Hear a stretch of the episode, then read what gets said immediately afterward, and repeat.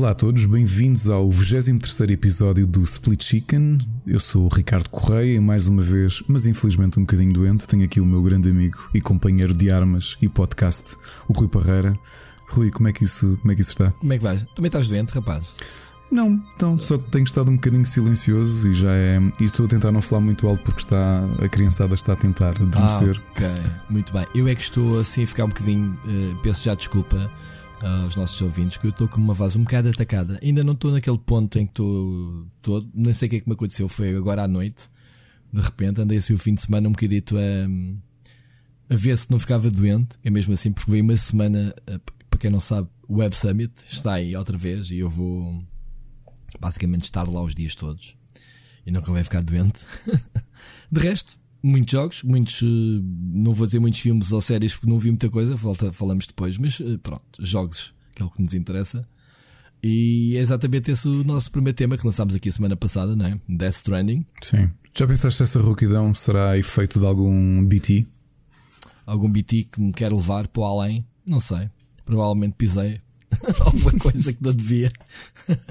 Enfim, Estamos aqui, já muita gente, já, portanto, já toda a gente jogou o jogo sem os ter jogado, não é? Que é mesmo assim, porque já sabe que quando saem reviews antes do jogo ser lançado, há, a internet tem toda uma opinião sobre o jogo. Há aqueles que defendem que é a obra-prima de Hideo Kojima, outros dizem que é um flop anunciado.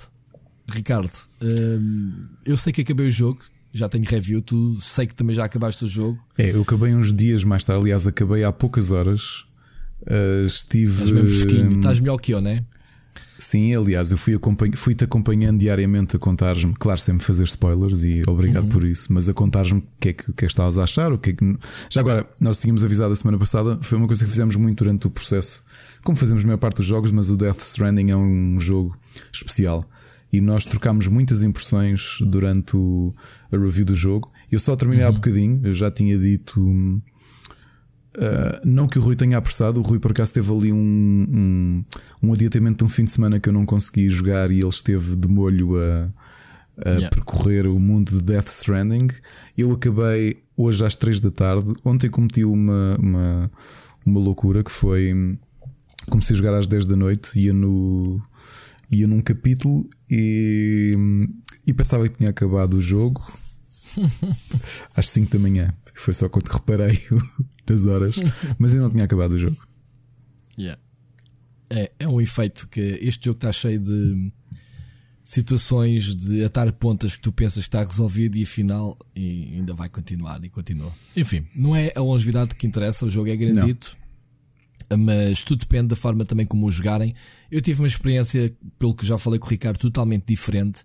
Eu fiz rush literalmente para, para poder cumprir com o embargo. Epá, e já agora queria agradecer aqui a todos, a todos aqueles que viram a review e que deixaram comentário, uh, incluindo, como eu já tinha comentado aqui contigo ao bocado, o Rico Fazeres que viu a review epá, e mandou-me uma mensagem a dizer: Olha, Perreira, adorei a tua review, por favor, deixa-me partilhá-la. Eu assim, por favor, não, obrigado por ajudares e partilhares. E ele partilhou e chegou muita gente ao canal. Chegou, o vídeo está a bater recordes, pronto, aos padrões.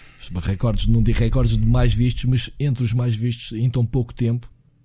Muito graças, obviamente, à ajuda que ele deu. Entretanto, há pessoal novo a conhecer o canal e é isso que se quer.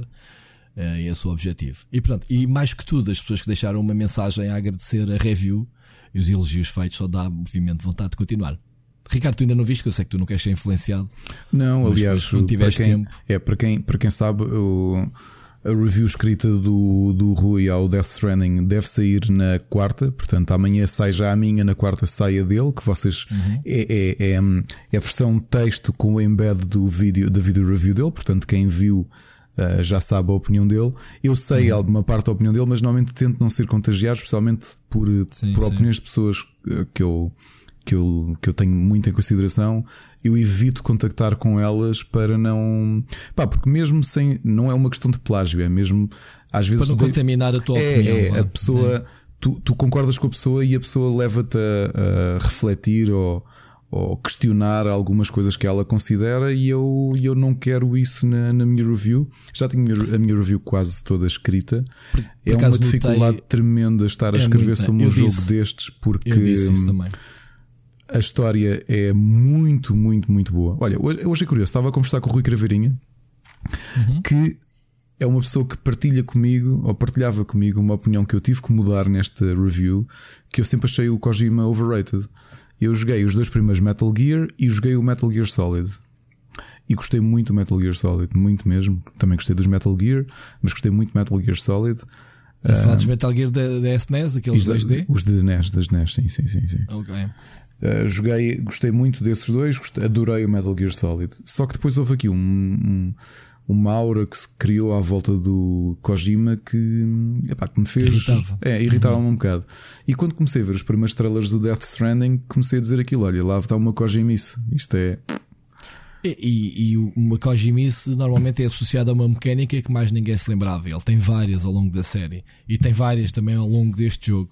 Kojimices, nem que seja em termos narrativos, tudo é, é uma Kojimice. É, é, mas depois o, o até me perguntava, hoje, hoje dizia-lhe a minha opinião, dizer, então, tu fica surpreendido, tive que morder a minha própria língua, porque até aqueles hábitos que ele tem, sacados dos animes coisas muito nipónicas neste ele, Death ele Stranding. Ele uma opinião positiva do jogo? Presumo ele não, não, não ele, não, ele não, não recebeu. Só que está, ficou, ficou com expectativa de eu lhe dizer: olha, esquece, tenho de me render às evidências.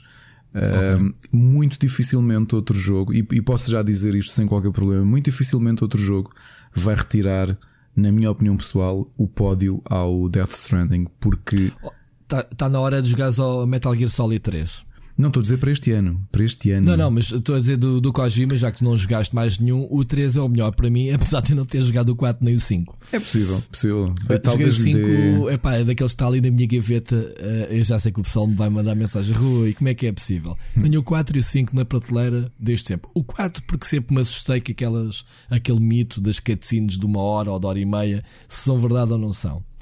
O 5, porque foi passando, foi passando, era para fazer em live, era um dos jogos que eu tinha prometido para live, provavelmente um dia deste ainda, ainda lá volto, mas depois toda aquela polémica, ele deve ter saído, mas houve uma coisa que me deixou um bocado a pé atrás. É que dizem que o, final do Metal Gear 5 foi influenciado pela saída dele da Konami, foi apressado e acho que o, jogo nem sequer acaba. Tinha o Nuno Catarino, lembras-te, o meu diretor, ex-diretor da Big a dizer que andou horas e horas durante dias e dias para tentar eh, fazer a missão, que era um puto qualquer que lhe dava, e ele dizia que andava às voltas para acabar o jogo e nunca conseguiu acabar o jogo porque considerou que o jogo estava entrou em loop, tipo, não, não acabamos o jogo, vamos aqui andar a caça aos gambezinhos. E ele diz que teve essa sensação. Portanto, e eu fiquei sempre um pé atrás. É, pá, vou jogar investir horas e horas num jogo para não o acabar, também deixe-me estar aqui quietinho. Confirmem, malta, que esteja a ouvir isto, se é verdade ou não. Mas pronto, é aquilo que eu tenho. Death Stranding, o que, é que, que, é que achaste que é o ponto mais alto do Death Stranding? Olha, há várias coisas que eu, que eu gostei muito. Eu gostei pá, a mecânica em si das entregas, a física, a maneira como ele utiliza todo o corpo para tudo e mais alguma coisa, não é? Literalmente utiliza o corpo para tudo. Uhum. Uh, coisas que eu não disse na minha análise, podemos dizer que a malta já sabe. A mecânica do urinar, para que é que serve a urina dele. Uh, o facto de ele ter que agarrar as duas mãos, as coisas para se equilibrar, eh, a forma como tens que equilibrar a personagem durante. Lá está, a física, a exercer, é uma mecânica, a carga é preciosa. Mais depressa tu tens um game over se destruís uma, uma mercadoria de missão, e é, game over, aconteceu-me, do que ires de um alto de uma montanha. Portanto, aos rebolões cá para baixo, perdes um bocado de energia, mas não se passa nada. É, e, gostei, ele, e é aquilo que eu digo é que tu também uma coisa engraçada é que ele não é nenhum super-humano, ele é uma pessoa perfeitamente normal não, ele, no é aspecto normal, em que carrega coisas um às costas. Do, tem um fato do Uber Eats todo, todo artilhado, não é? é? um fato especial porque supostamente isto, isto pronto, abrindo aqui um bocadinho mais uh, neste universo. Uh, os BTs são umas almas do, do outro mundo, uma espécie de afterlife, digamos assim cada corpo que não seja cremado é uma, uma autêntica bomba atómica, explode. Foi isso que, que, obviamente, as pessoas que foram morrendo foram, obviamente, destruindo a América dessa forma, uhum. não é? Uhum. Fazer os foram criando várias explosões, os fade-outs. Agora, sabes o que é que quer dizer BT? BT, não me lembro. É que eu joguei jogo em, em português, as legendas, ah, e tenho okay. a tradução esquisita, nunca percebi okay. do que é que é. Beached Things. Beach? Beached Things coisas okay. em que ficaram é, na praia. É T, ah, beach, beach, ok.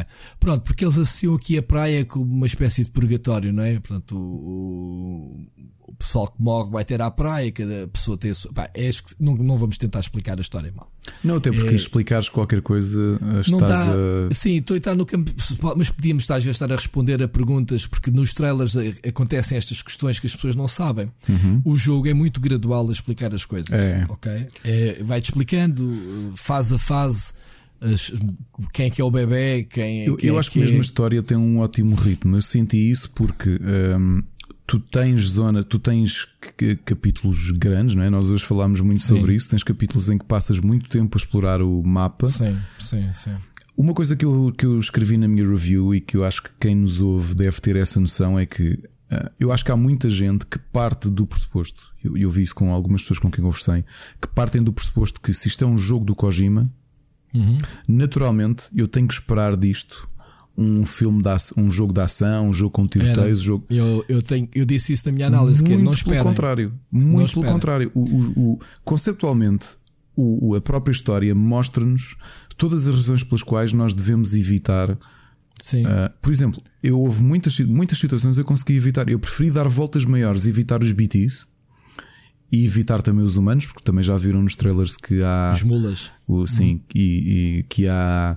Que os humanos também são, são problemáticos. Eu, eu, muitas situações, dei voltas muito maiores para não ter de enfrentar ninguém. E, e preferi fazê-lo, sinceramente. Sim, porque para eu, mim até exemplo, faz mais sentido para o, para o ambiente do jogo, porque tu és um jogo és um entregador. a evitar, a, a planeares muito bem o teu caminho. Uh, eu tive outras estratégias quando eu já estava tipo a fazer rush mesmo daquelas tipo entregas. Um, eu verificava se tinha as baterias carregadas, tinha os sapatos uh, uh, novos e se tinha botas, botas penduradas para trocar se fosse preciso. E speed.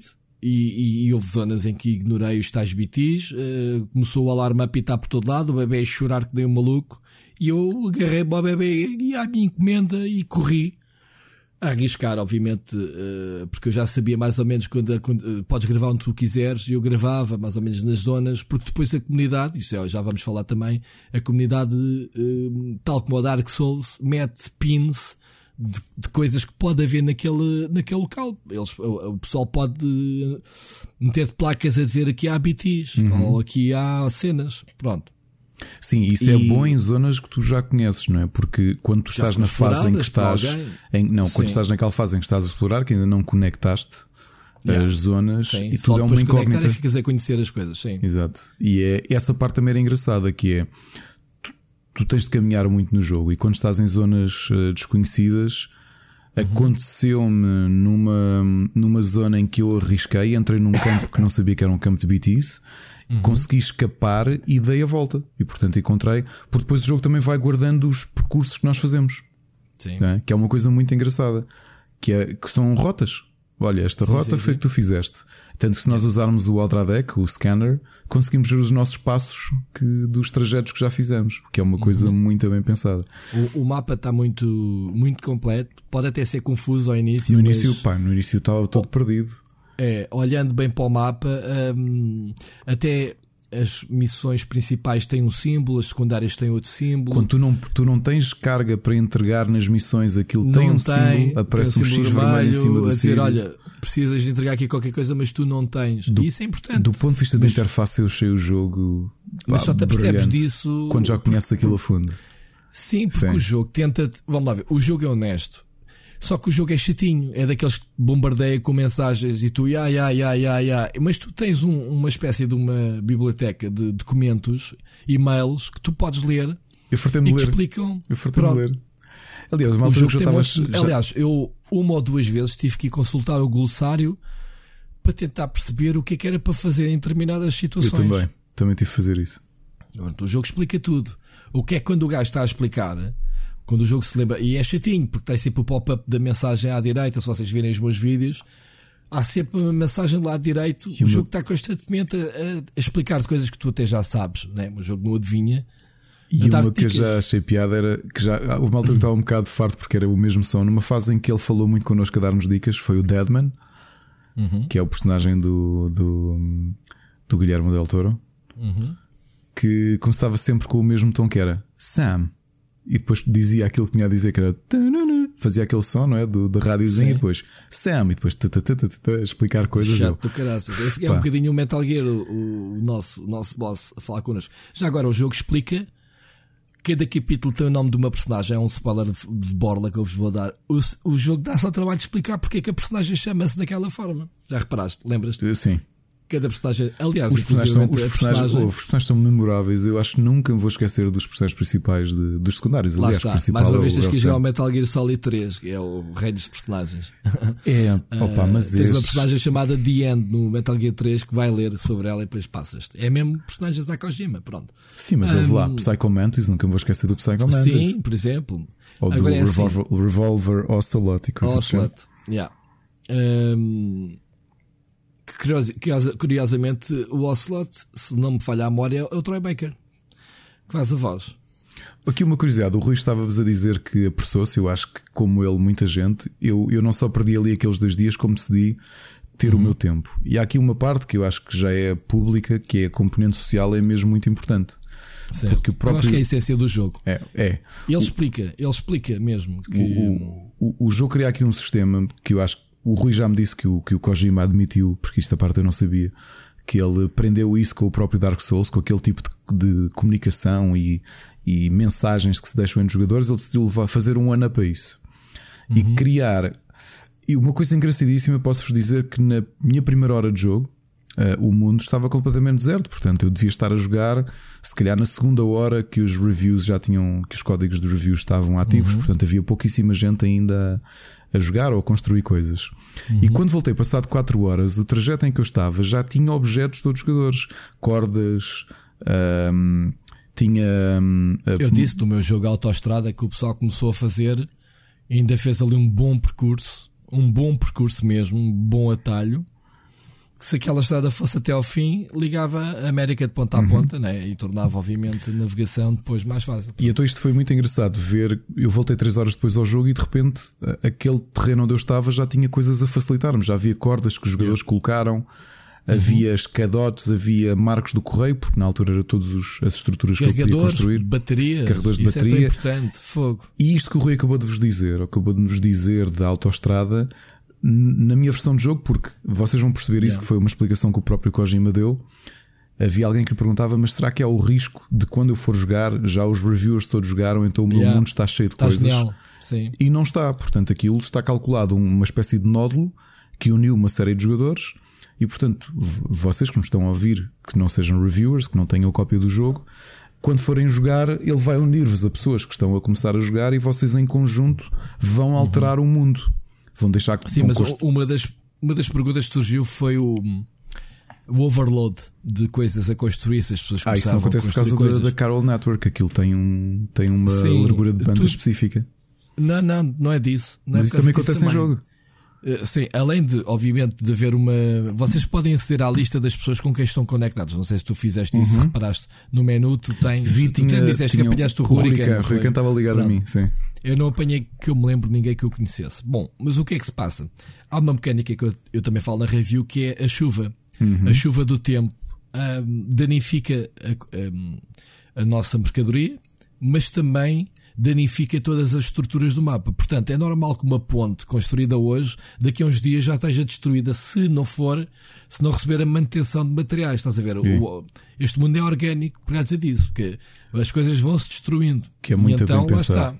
Por, por exemplo, um, uma das razões pelas quais eu, eu eu não vou dizer que me atrasei, eu não me atrasei a fazer review, acho que joguei Além no disso, meu desculpa, tempo. Deixa-me só acrescentar Além disso, dessa forma, tu não vais construir a ponte no sítio onde já haja uma ponte. Logo as pessoas dão o senso comum como se fosse da vida real, não é? Tipo, olha ali uma ponte, já, não vou construir só porque sim, está ali a ponte, vou aproveitar a ponte, vou ajudar a construir, meter lá materiais. Foi o que aconteceu comigo. Continua, desculpa. Eu, eu tinha dito ao Rui, aliás, houve uma certa altura que ele me perguntou como é que eu estava, e, e a realidade é que eu gostei tanto desta ideia de deixar um marco, ou seja, aquilo que eu pudesse alterar estava a alterar também as pessoas à minha volta. Primeiro era um investimento no futuro, porque se eu optimizasse e melhorasse a minha forma de viajar, isso queria dizer que as minhas entregas futuras iam ser menos penosas, porque a realidade é que nós andamos já muito. Já mão da minha experiência que eu tinha passado, que é opá, Não, mas isso foi. Não, não, não. Essa, essa, essa sim, mas na altura da autostrada não. Na altura da autostrada, que foi onde eu parei, ainda o Rui ainda não tinha acabado o jogo, eu parei muito, muito tempo. Que o Rui estava a contar que no, no, no mundo dele, digamos assim, uh, os uhum. jogadores uniram-se e foram prolongando a estrada. No meu mundo, acabei por ser eu uh, que passei dias só a fazer isso. Não fiz entregas, tudo o que eu fazia. Uh, outra, uma mecânica que eu por acaso não falei da minha análise, que é os as, as fisgas, não é? Como é que se chama? Ah, o, as ziplines. Cabo, os cabos, isso, os isso foi depois, mas de início, antes de eu desbloquear as ziplines, portanto, ali no primeiro terço do jogo, quando, quando nos uhum. mostram a possibilidade de, de, de, construir a autostrada, a autostrada que atravessa a América, yeah. o que eu fui fazendo foi recolher materiais e ia imprimindo troço a troço. Ou seja, avançar um bocadinho, ia recolher materiais, ia ao próximo troço. E, pá, e posso dizer que do mapa central Uh, houve jogadores, obviamente, também contribuíram, mas que eu recebi, por exemplo, eu recebi muitos likes. Grande parte da minha, do meu rating de Death Stranding foi pelo meu investimento na estrada, porque eu ali nos primeiros, pá, se calhar seis dias, tudo o que fiz foi recolher materiais e construir a estrada para quem estava ligado a mim e para mim, não é? Yeah. Sim. É para todos. A realidade é que quando eu desbloqueei as ziplines, tentei logo de início optimizar, porque a realidade é que o jogo está, está. O realismo que o jogo tem, que o Rui também já aqui esteve a falar sobre da física, do, do movimento, dos pedregulhos, de ser difícil escalar, se estiver molhado é muito difícil, escorregamos, whatever, tudo isso. Se nós vimos um desfiladeiro, nós às vezes pensamos nos outros jogos que ah, estamos aqui um salto e está tudo ok. Só que no Death Stranding nós temos de arranjar formas realistas de, de atravessarmos, arranjar um escadote ou quando chegamos ali à cordilheira na neve, que é muito difícil de atravessar. Um rio concorrente, é impressionante. Um rio, epá, eu tenho um vídeo gravado delicioso. O vídeo pegou uma rasteira. Sim.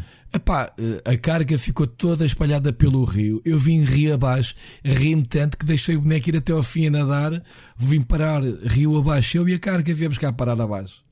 E cá para baixo, o gajo aconteceu-se todo para se virar, parecia uma tartaruga de pernas para o ar. Estás a imaginar? Tipo, o gajo com aquela armadura. Sim só em sítios que haja pé, aqueles, até lá aparece pronto, do botão a dizer mete em pé, mas de resto tens que andar a nadar. E depois já há cargas que, por exemplo, que são, ele joga com isso, há cargas que são que não podem apanhar água. Exato, pronto, pois é, pois é. assim, é. Uh, nem que seja uma pizza, uma pizza não podes meter dentro de água, estragas. Pronto.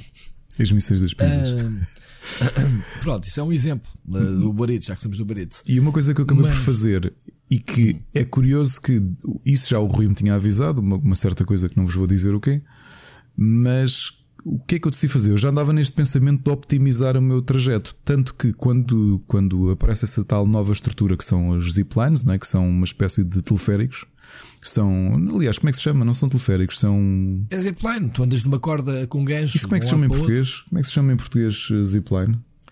Uh... sei lá, é uma sei, Ana, Já está habituado nos jogos ao zipline. O rap... Mas o rapel é vertical, não é horizontal. Não, não, rapel não é. Rapel não é horizontal.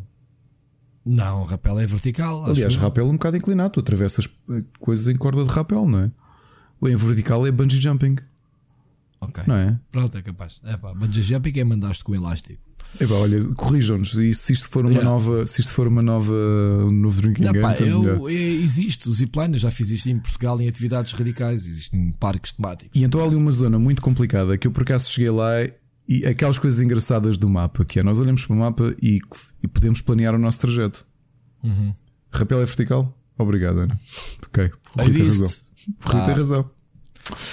O Rui tem razão. Bem, uh, E então há ali uma zona, uma cordilheira, que eu pensei, olha para o mapa, eu, ok, passei da cordilheira, acabei de subir, posso atravessar simplesmente esta montanha. Foi uma coisa que eu demorei, se calhar, duas horas a fazer. E a partir daí, como nós vamos passar algum tempo, vamos ter que explorar o mapa todo, eu comecei a pensar: vou criar aqui um sistema que me vai demorar tempo a planear, mas no, no pico de cada montanha vou criar aqui uma zipline. Ok? E fiz isso. E a realidade é que eu, eu de repente eu construí.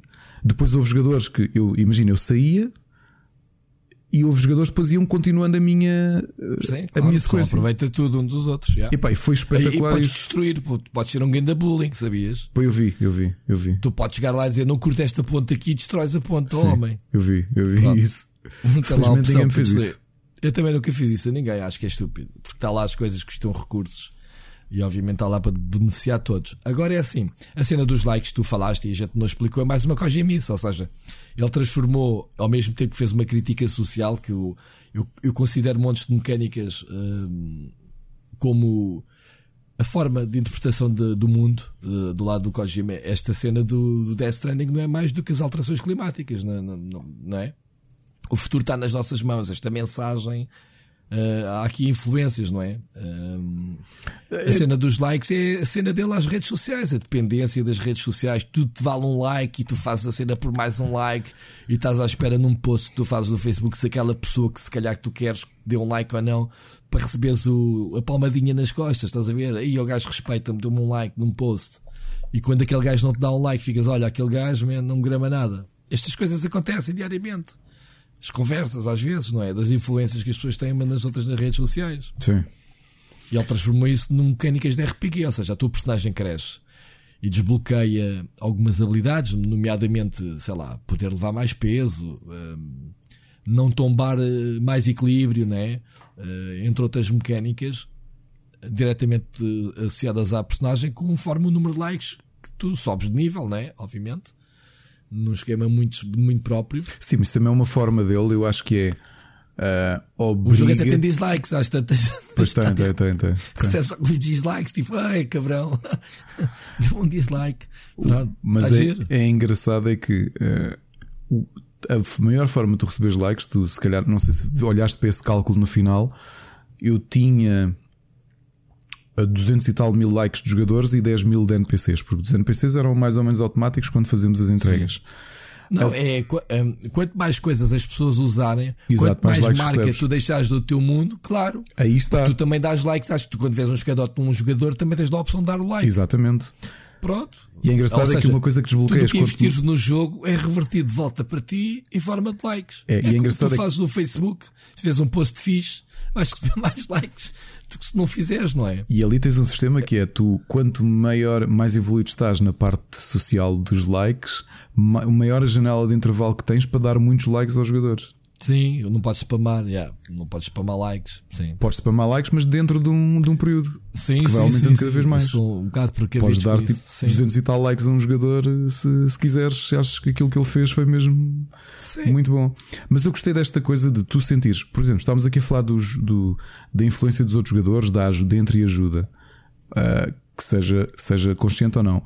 Há um pequeno pormenor um bocado inconsciente, que é, por exemplo, em combates com BTs ou, ou mesmo boss fights que, hum, que aparecem espíritos dos jogadores que estão unidos a nós e que nos uhum. vão atirando uh, munições, vão-nos uhum. atirando sacos de Armas. sangue, vão-nos vão atirando uma série de coisas para nos ajudar.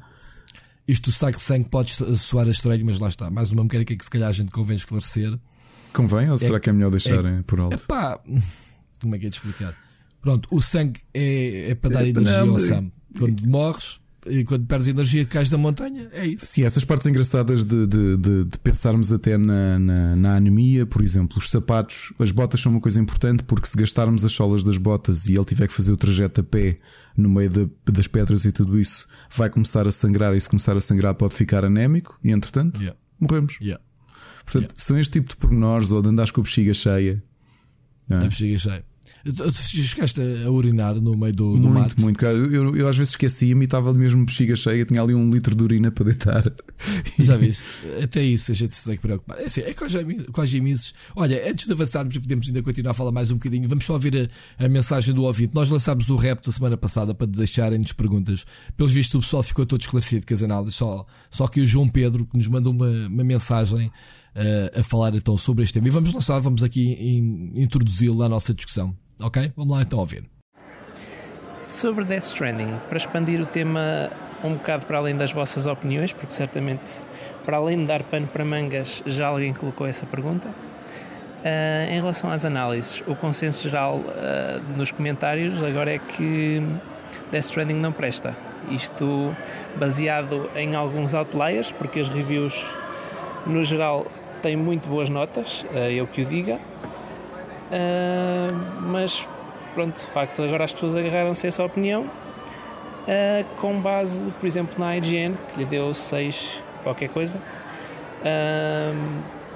Isto não discutindo a questão do, do, do, da numeração em análises que agora neste jogo mais do que nunca eu acho que não faz sentido mas tal como em Days Gone uh, parece-me que as pessoas já estavam com o pé atrás e estavam só à espera de uma razão para não avançar uh, o que acham?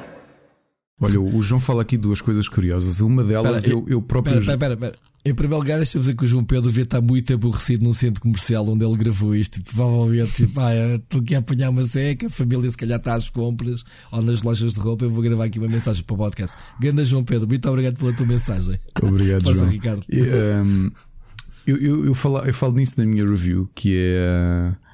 Eu próprio tinha, e dizia isso no início, eu tinha preconceitos em relação ao Kojima porque precisamente por achá-lo overrated, por achar que ele faz o que faz e porque sim.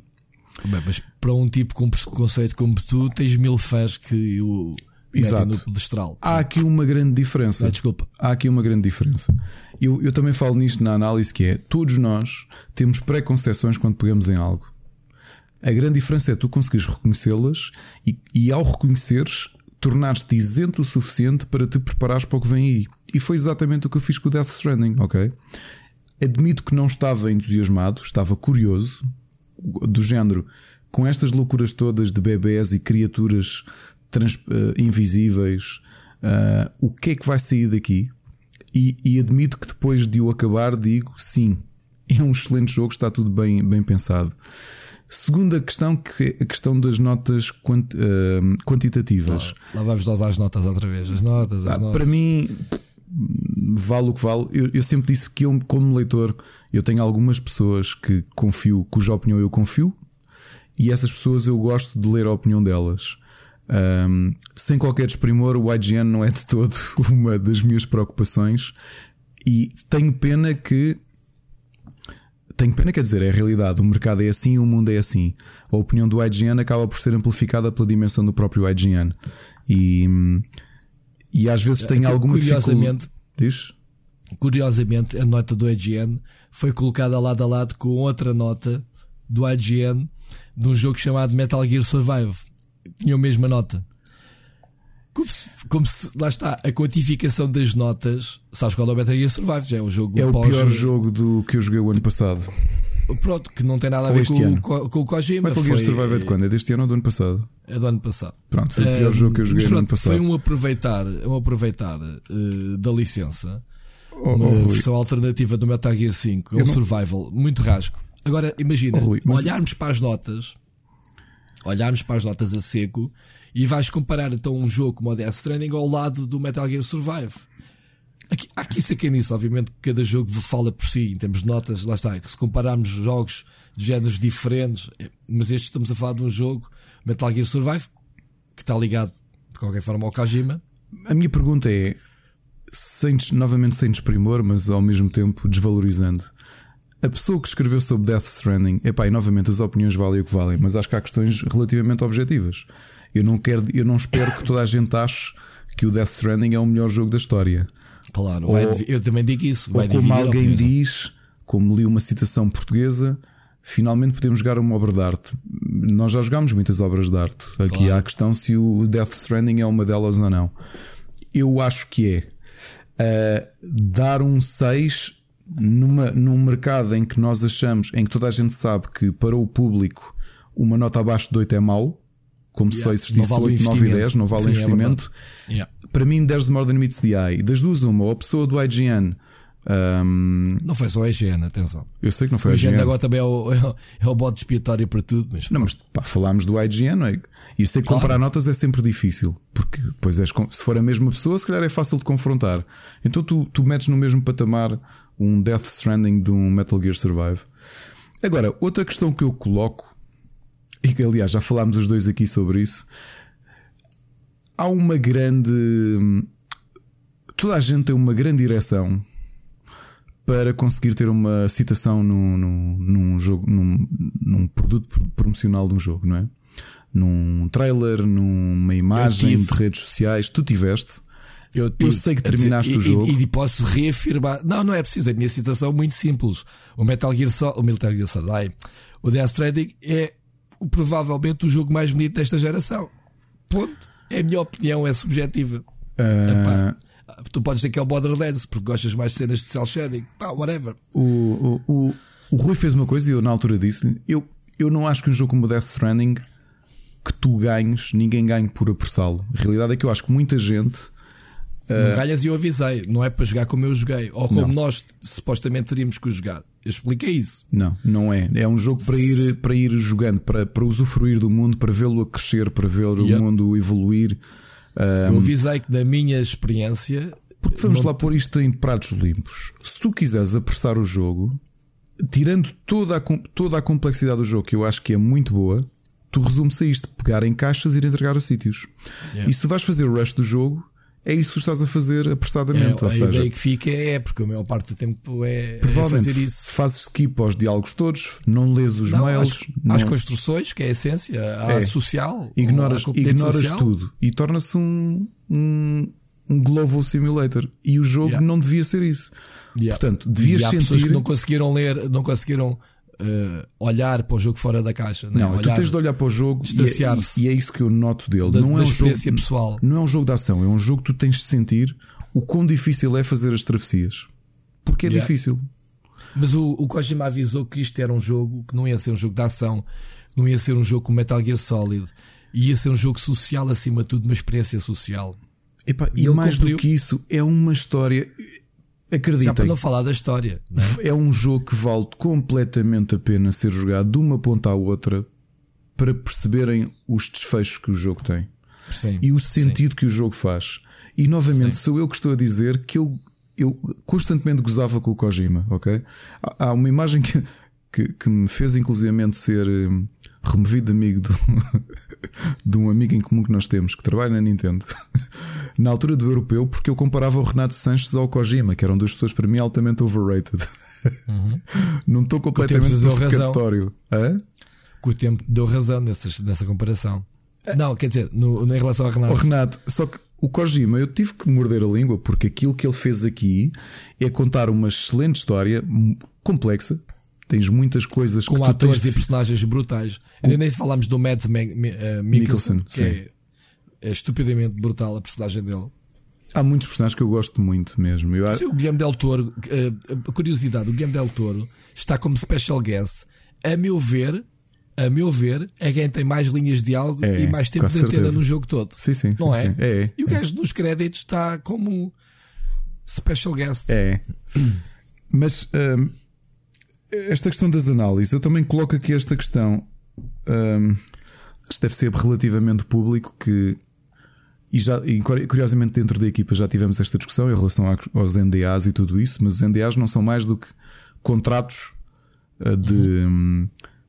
Aqui, de acesso antecipado aos jogos. Exatamente, pronto. Neste caso são de acesso antecipado aos jogos e há, e há há elementos a cumprir. E um dos elementos a cumprir, a pedido do próprio Hideo Kojima. Estás a aceder a um segredo da empresa antes do jogo ser revelado ao público. E o próprio Hideo Kojima. Como, um contrato, como é óbvio, é, né? Como autor que é, a visão dele é: vocês para perceberem o meu jogo, só se jogarem duas horas, isto é nada. Vocês vão dar seis de certeza, ou menos.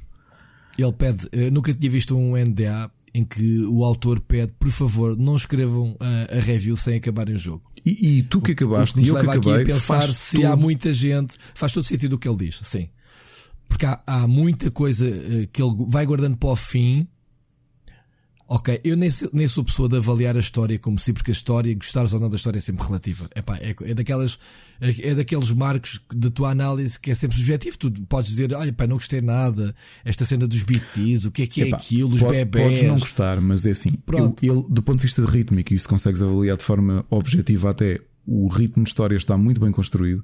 Portanto, Sim. ele consegue criar dar-te a dose é, consegue... cutscenes até gigantes que tem, há cutscenes muito grandes, muito bem interpretadas. O, o, o, o lip syncing e o. Todos o... eles, as capturas, estão, as capturas estão, acho que do melhor que eu já vi. Sim, também nunca tinha visto nada tão bom. Aliás, estive a acompanhar, o, a minha mulher esteve a acompanhar o jogo comigo e, e e a realidade é que nós comentávamos isso um com o outro. Pá. Havia ali uma certa altura que nós víamos aquilo quase como se estivéssemos a ver uma série gigante. Sim, o Norman porque... Reedus continua feio como o Walking Dead, com aquele estilo ceboso dele, igualzinho à realidade. É... Estou a brincar. Eu olho para a personagem do Walking Dead, é igual.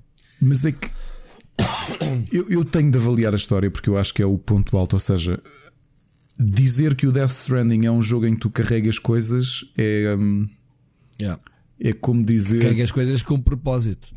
Mais uma vez está ligado a uma crítica social que as pessoas depois interpretam cada um à sua maneira, não é? Mas, mas é que reduzir isto a, a apenas isso é, é notoriamente de alguém que não jogou o jogo até ao fim. E eu acredito, pá, lamento. E a, a, PlayStation, se quiser, pode verificá-lo porque pediu o PSN ID a todos os, a todos pediu. os jogadores. E, e eu acho que era tão bom que houvesse um after, um como é que se diz? Um. um pá, uma, uma análise posterior é? Provavelmente, eu acredito que eles, não, eu acredito assim. que eles façam, não revelam, por, por, mas acredito que façam essa verificação, até porque. Sim, porque no, no, nosso caso, a nossa consola, até sair os jogos, tem que estar anónima. Portanto. Sim, porque a realidade é que os próprios achievements mas sabes que eu acho podem que fazer spoiler. Os, troféus, sim, essa é a principal. Mas os troféus, eu acho que ainda não há. Não, Porque também não tem vi. que fazer uma sincronização com o servidor. Não, mas assim, não é? com o PSN ID tu vês logo que achievements é que atingiste, porque assim Não que passas vejo. certas metas. Eu não tenho, eu não tenho esse jogo nem lista de troféus. Mas olha, que eu, eu recebi na minha notificação, exato. Eu quando liguei a consola há bocado dizia-me: o último achievement que tu, tu encontraste foi este. Foi. Se calhar eu tenho esses achievements a sincronização desligada. Não, não tenho, eu tenho outros.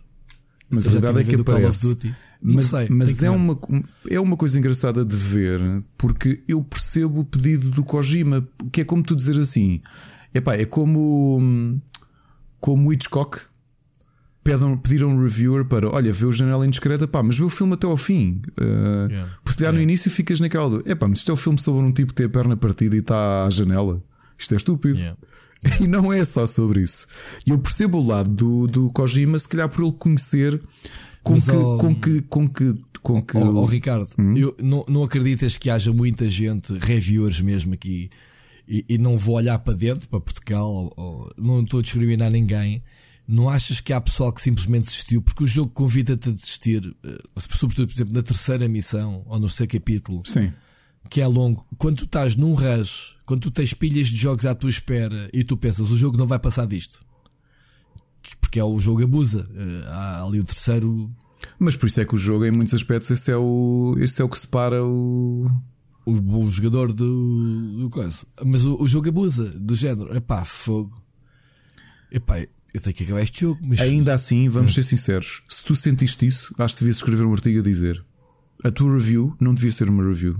Ou então era uma review à tua maneira, que é eu cheguei até este ponto e para mim o jogo é injogável. Epá, eu infelizmente, ou felizmente, eu eh, recebi amigos que também tiveram acesso ao jogo, que são jornalistas e que vieram ter comigo a perguntar eh, se o jogo era só aquilo, porque não conseguiam, tinham outras coisas para fazer e, e tinham desistido. Tinham desistido, não sei se Pá, fizeram eu trazei, análise eu trazei análise, aliás. Luigi's Mansion aproveitei no fim de semana para jogar. Sim. porque a consola é portátil, mas à noite, as noites que não estava a ver séries ou filmes com, com, com, com a Ana, era. Oh. E às vezes até ficámos os dois a ver o Death Stranding isto, como isto se fosse. fica à consciência de cada um, obviamente, neste jogo. Uh, sobretudo porque as pessoas criticam esta indústria, às vezes nós, jogadores, somos hipócritas e dizemos: poça, todos os anos temos um Call of Duty, temos um FIFA, temos um PES, temos um WWE, temos um NBA, temos qualquer outro jogo de licenças anuais. E não passa disto e nunca mais inovam. E depois tens um Kojima que demora 6, 7 anos a fazer um jogo faz um jogo realmente diferente, porque o pessoal pensa, ah, mais um sandbox. Isto não é mais um sandbox. Isto pega na mecânica do sandbox, porque tem um mundo aberto à exploração, mas apresenta-te um sistema de entregas como não há noutro jogo qualquer. Lá estamos nós a reduzir isto às entregas. Todo o pacote em si, toda a experiência social é única. E não venham dizer, ah, é, É. tipo o Dark Souls. É tipo o Dark Souls na sua essência, na sua mecânica passiva, ou seja, da sua eh, mecânica Sim, é tipo Dark Souls uma coisa passiva. muito básica que é o Dark é? Souls deixa-te avisos, ou o Bloodborne também deixa avisos, tipo, olha, cuidado que há ali um monstro, ou cuidado que não sei o Sim, quê. Dark Souls ainda podes invocar jogadores e essas coisas. isto é um patamar completamente diferente, que é, é isto que, que, que eu espero que quem, com- quem, quem for comprar no, no, no primeiro dia de lançamento, que vai estar em contacto especialmente com os jogadores que compraram nesse dia, de verem o mundo a modificar-se. Por exemplo, eu quando voltei agora, pronto, atravessa-se o continente, como já se teve percebido. E é engraçado voltar a algumas zonas onde estivemos, se calhar, há uma semana. E aquilo yeah. já está completamente diferente. Já passaram lá muitos jogadores, construíram muitas coisas, construíram muitas yeah. pontes, muito, muitos private houses, muita coisa. E é engraçado ver o quão diferente é, é o cenário.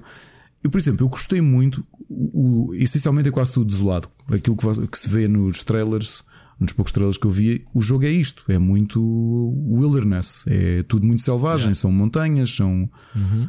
Uh, só que é essa parte que eu gostei, porque depois uma coisa que não sei se falaste na review, mas estou, a preparar. Mas as para... condições meteorológicas são quase como uma personagem é, do género. Uh, lutares contra uma neve que não vês um palmo à tua frente. Sim. Nunca tinha visto uma coisa tão bem representada como eu não vejo nada à frente. Eu não sei se vou dar um passo à frente e vou cair no abismo.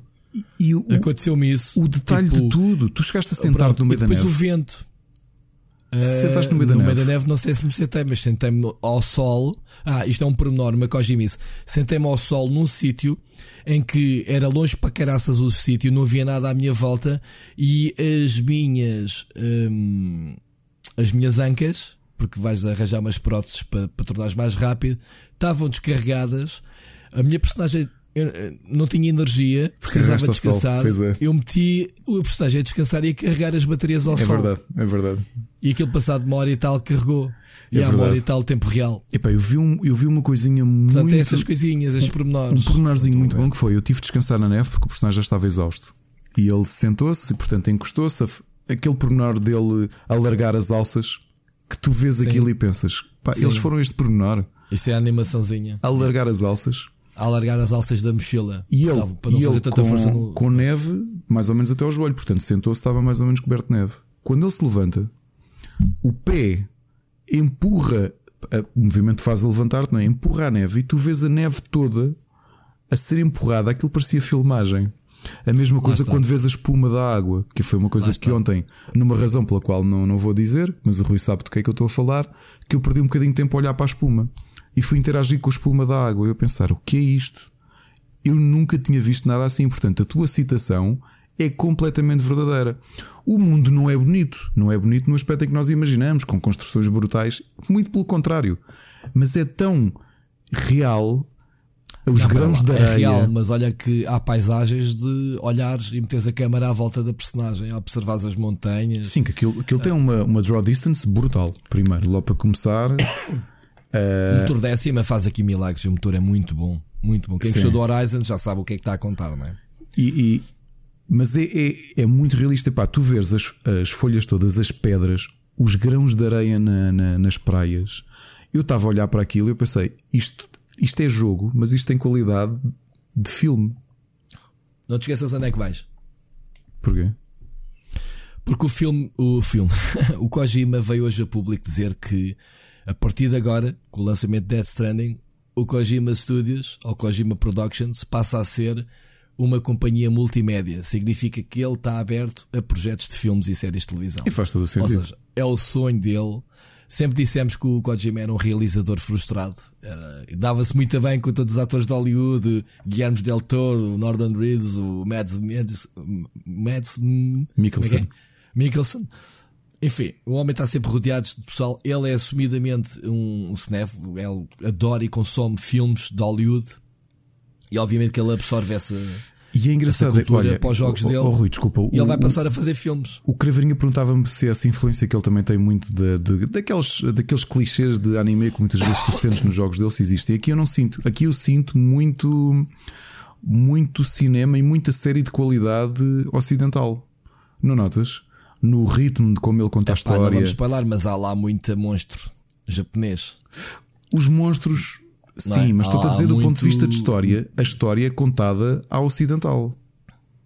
Completamente. Mas sabes, sempre foi. Ele sempre contratou uh, grandes nomes para os seus jogos. O Metal Gear Solid estás com um elenco. Não, não estou a dizer, não estás a perceber. A escrita, então. ou seja, o ritmo de, de contar a história é muito ocidental. Tu vias sim, isto, sim, sim, vias a forma como as coisas são reveladas, são, são dadas. Sim, não tem nada de nipónico. Não, não, não, não, não, É muito.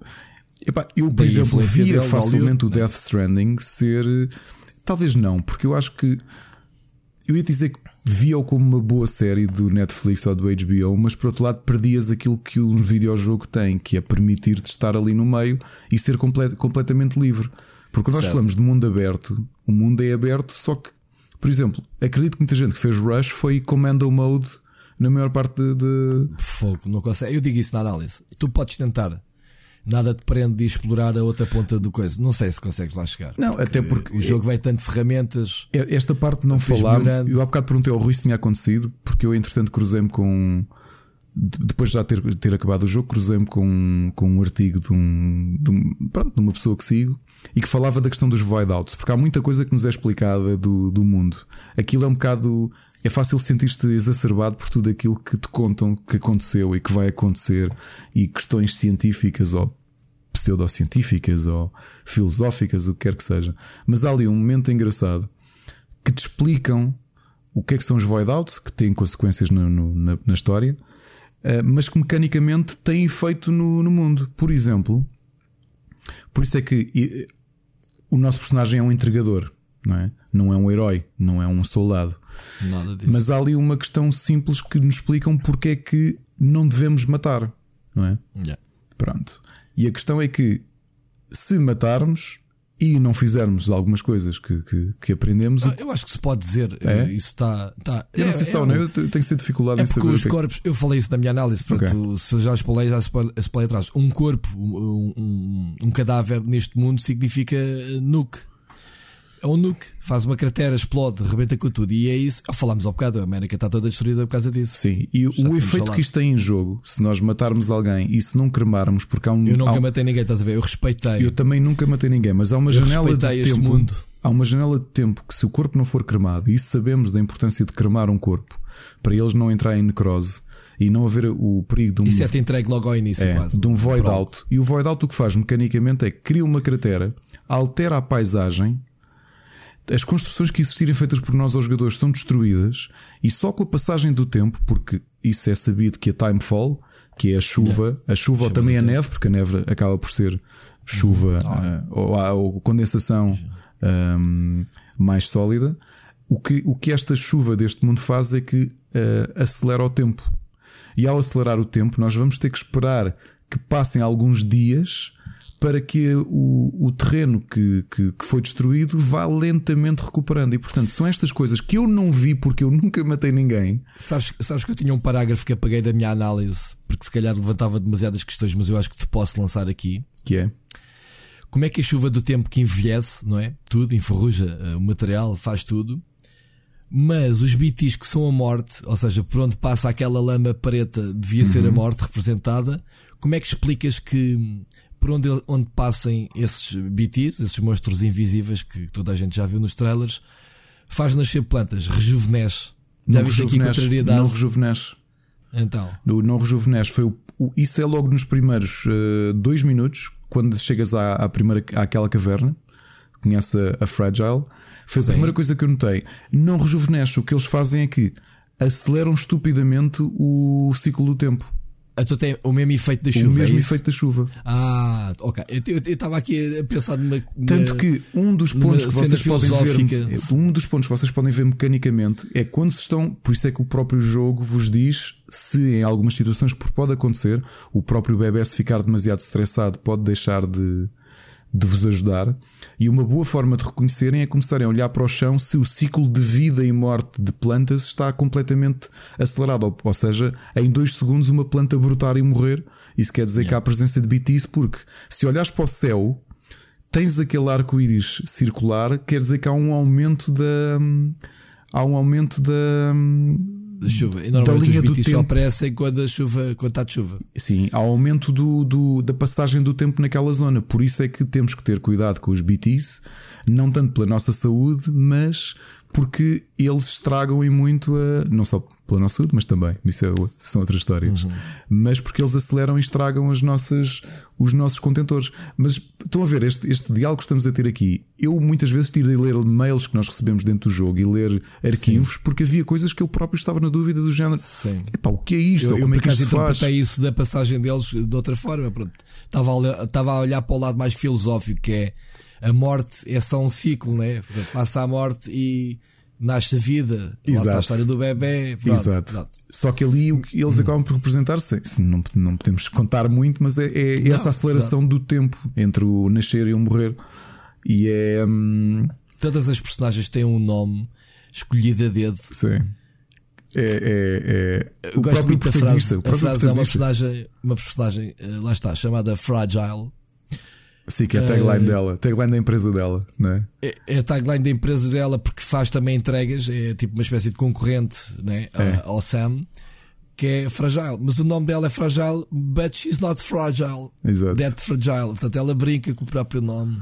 É muito engraçado. E são tudo personagens que é, é, o Rui já vos disse que cada capítulo é, é dedicado a um personagem e é é tão bom ver a forma como eh, pequenas coisas que tu vais descobrindo no jogo depois são reveladas, não é? E que as uhum. coisas fazem sentido e tu pensas, percebes as motivações, percebes quando te enganaram, porque isso também acontece. Ser, somos muitas vezes levados em erro. Um, ah. É, mas Sim, é, o é, jogo é, leva-te a tentar perceber afinal quem é que é o vilão, quem não é. Eles, por exemplo, tentam-te vender algo, se, se, se, começas a oh, Rui, sem entrar em spoilers, que isto é mesmo uma questão conceptual e filosófica, interpretação tua. Hum. Ok? E é só sim e não para não estragarmos nada a ninguém. Okay. Tu okay. achas que, que há um vilão? Que existe mesmo um vilão? É, é, é, mas isso é que é a beleza de. Mas isso lá está, é inspiração. Atualmente, tu tens vilões. Eu te, vou-te responder à, à, tua pergunta desta forma. Há vilões de certas séries e filmes que tu gostas tanto como o protagonista. Portanto, a cena do antagonista destacado. E tens o, o, o Negan do Walking Dead, que é uma das referências. Lá está o Norman Reedus, não está ali por acaso. O Negan é uma personagem que vale tanto como o Rick. O Rick teve que sair da série, digamos assim, ou ele se sentiu que tinha que sair da série porque foi ofuscado pelo vilão.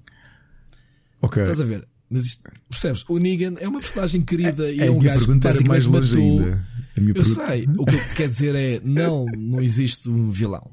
Existe okay. sim uma noção, uma forma de estar e pensar que está uh, completamente explicada sobre as, uh, como é que se diz, as convicções dessa tais, dessas tais personagens. Exato. Ok. Ok. Sim, porque há, depende da perspectiva, há vilões onde no jogo te entregue como pessoa boa e vice-versa. Eu por acaso é? acabei, fiquei com a ideia, isto é uma questão muito filosófica. Que é vamos é lá ver, vamos lá aqui pôr os pontos dos isto. Há momentos da história, a meu ver, eu interpretei em que, por exemplo, a personagem do Guilherme Del Toro era um cabrão, mas depois já não era, mas depois era, e com todas as personagens eu andei neste. E os, mas os personagens evoluem muito ao longo da. Evoluem, e é que está mesmo, a cena. Muito evoluem. mesmo. Inclusivamente a própria personagem que é vendida como personagem solitária que se vai transformar é, é. a si e ao mundo. Pronto, Por outro lado, também gostei de. Preparem-se, nem tudo é sério. São muito ocasionais, mas há ali umas linhas de algo muito meta que eu adorei. Que de repente humor, tens ali alguns diálogos. Humor parvo. Isso é, isso é Kojimice. Os... É, Metal Gear Solid é um jogo super sério e os gajos há lá coisas que não lembrar ninguém. Não, não é? tens diálogos que reconhecem. Não é isso. Os personagens a, a falarem uns com os outros, mas tu, como jogador, parece que estão a quebrar a quarta parede e estão a falar de. E quebram. E quebram. Quebram se tu e quiseres quebram. assumir que eles estão a quebrar, porque o diálogo não, faz não, sentido dentro o, do jogo. Desculpa, o jogo quebra a quarta barreira. Se tu não topaste isso, não andaste a jogar não o jogo. Não é isso. O que estou a dizer é: quando... tu podes entender que quebrou, mas por outro lado podes pensar que o personagem está a falar com outro. Eu estou a pensar num impossível. diálogo muito específico. Não, não, não quando, não pera, quando estás a dizer quando ele está sentado, sim, obviamente. Sentado na casa de banho, claro. o gajo fala para ti. O gajo diz-te, pisca-te o olho e diz Olha, e que tal se fores me dar banho? Exato, não, isso, isso claro que para sim. Para apontar estou... para a banheira, tipo, man, eu estou todo cagado, tipo, não me queres ir para tomar banho. O que eu estou a dizer é mesmo diálogos entre personagens que. Que tu pensas, pá, isto está bem pensado. Tipo o Fleabag que se vira para ti e fala para ti, não é? Como a série. Fleabag. Uh, sim, sim, sim, sim, sim, sim. Yeah. Olha, mas, mas de, Rui, Death Stranding, uh, hum. achas que tem potencial para ser um jogo do ano, ou pelo menos um candidato a jogo do ano? Uh, sim, eu dei-lhe essa pontuação. Tu não leste a minha análise? Não, ainda não. Levou 5 estrelas amarelas, que os amarelas distinguem-se das normais por ser GOTY candidate, sim. Da mesma forma que o Luigi Mansion 3 também, atenção. Pronto, são dois tu... jogos esta semana, logo dois Gotti Candidates na mesma semana, Jesus, mãos largas. Mas sim, é verdade. Sim, para mim é. No, assumidamente, desde o primeiro dia eu disse. E repara, eh, durante a minha experiência, as estrelas aumentaram e diminuíram, uhum. da minha opinião. Porque é mesmo assim. Lá está. E depois tu. É eu, mesmo eu escrevi assim, que é, é, quando tu desligas um jogo, vês os créditos rolar e passar dois dias estás a pensar naquilo que experimentaste, é pá, o jogo é especial. Porque normalmente tu acabas o jogo, ok, next, siga. Epá, eu como e... avancei muito o jogo e entretanto acabei o mesmo. Acabei... Se tu tiveste tempo de marinar melhor o jogo que eu. E não foi só isso, é que parte da nossa conversa enquanto tratámos do jantar aqui, eu e a Ana, era. Ela não vai jogar, não é? Ela viu-me jogar e agora não nos fazia grande sentido estar ela a pegar no jogo. Claro. Até, um, estivemos a conversar sobre, porque também tínhamos teorias, não é? Ou seja, acompanhar, foi um jogo interessante que nós vivemos quase como uma série, porque estávamos aqui os dois, eu, eu controlava o Sam, e íamos os dois conversando, pá, o que é que tu achas que isto é? O que é que achas que não sei o quê? Estás a perceber? E quando agora lhe disse algumas conclusões, foi, foi muito engraçado nesse ponto de vista, sabes? Eu não me lembro da última vez que tive uma coisa destas com, com um videojogo, de, de elevar isto a uma obra. Não, obviamente que há muitos filmes que são obras cinematográficas, mas para o nível de mistério e de vontade que tu tens de falar sobre isto. Por exemplo, nós começámos a gravar o nosso podcast uns minutos mais tarde, porque eu e o Rui estava já à espera que eu acabasse, porque queríamos os dois conversar sobre aquilo que. Sim, sentar aqui a se falar, sim. Não é? E, e, e, é daquelas coisas que vai ser interessante, por acaso gostava de ver quando, quando mais gente começar a jogar, não é? Quando o jogo for lançado, de ver este tipo de diálogos de, de pessoas conhecidas, amigos nossos, de podermos conversar sobre o que é que foi a experiência com. Agora para a semana, no fim da semana sai o jogo, a gente vai ver depois a reação genuína, que é as pessoas que realmente compraram o jogo. A gente é muito fácil a gente estar aqui a falar com Sim, tudo. E que eventualmente o acabam, Mas não as pessoas que vão ficar ou não, epá, tem muitos comentários. Mas, mas, sim, que o acabem e que tenham uma opinião genuína sobre o jogo. Sim. sim. Porque novamente, um... já, já conversámos isto e, e por curiosidade, o, ainda a semana passada falávamos disso no ou abordámos isso mais ou menos. O Rubber, por exemplo, tinha uma política que acabámos por mudar ligeiramente porque talvez me parecesse excessiva, porque acho que nem todos os jogos. Eu acho que há jogos que tu sentes rapidamente o que é que eles vão ser. É? Uh, o Death Stranding é um desses que tu tens noção que necessitas mesmo de. Sim, de conhecer isso, isso até veio do Robert Talks que tiveste o Miguel Nogueira Exato. que ele falava, eu achei-lhe piada dele a dizer eu tinha que acabar os jogos todos porque o Bioshock só escrevi depois de acabar duas vezes, tipo Man. E o, o Fear, que a segunda volta dá-te Mas atenção, diferente. o Bioshock eu, também, eu concordo com uma coisa, eu só o joguei há dois anos. Eu adorei o, adorei o caminho todo para, para acabar o jogo e quando o acabei, chorei e, e aquilo foi arrebatador para mim e também é daqueles casos que não tem nada a ver não tem nada a ver com a conversa de eh, ter que acabar duas vezes o jogo. Não, não, mas acho que é fazer outra build da personagem. Não, não, okay. não, não, não. Não, mas Pronto. neste caso, eu pá, tu já tens experiência suficiente Outro para ser... acusaram-me que eu gastei 60 horas, ou o que é que foi, a acabar o, o, o Tree Houses do, do Fire Emblem.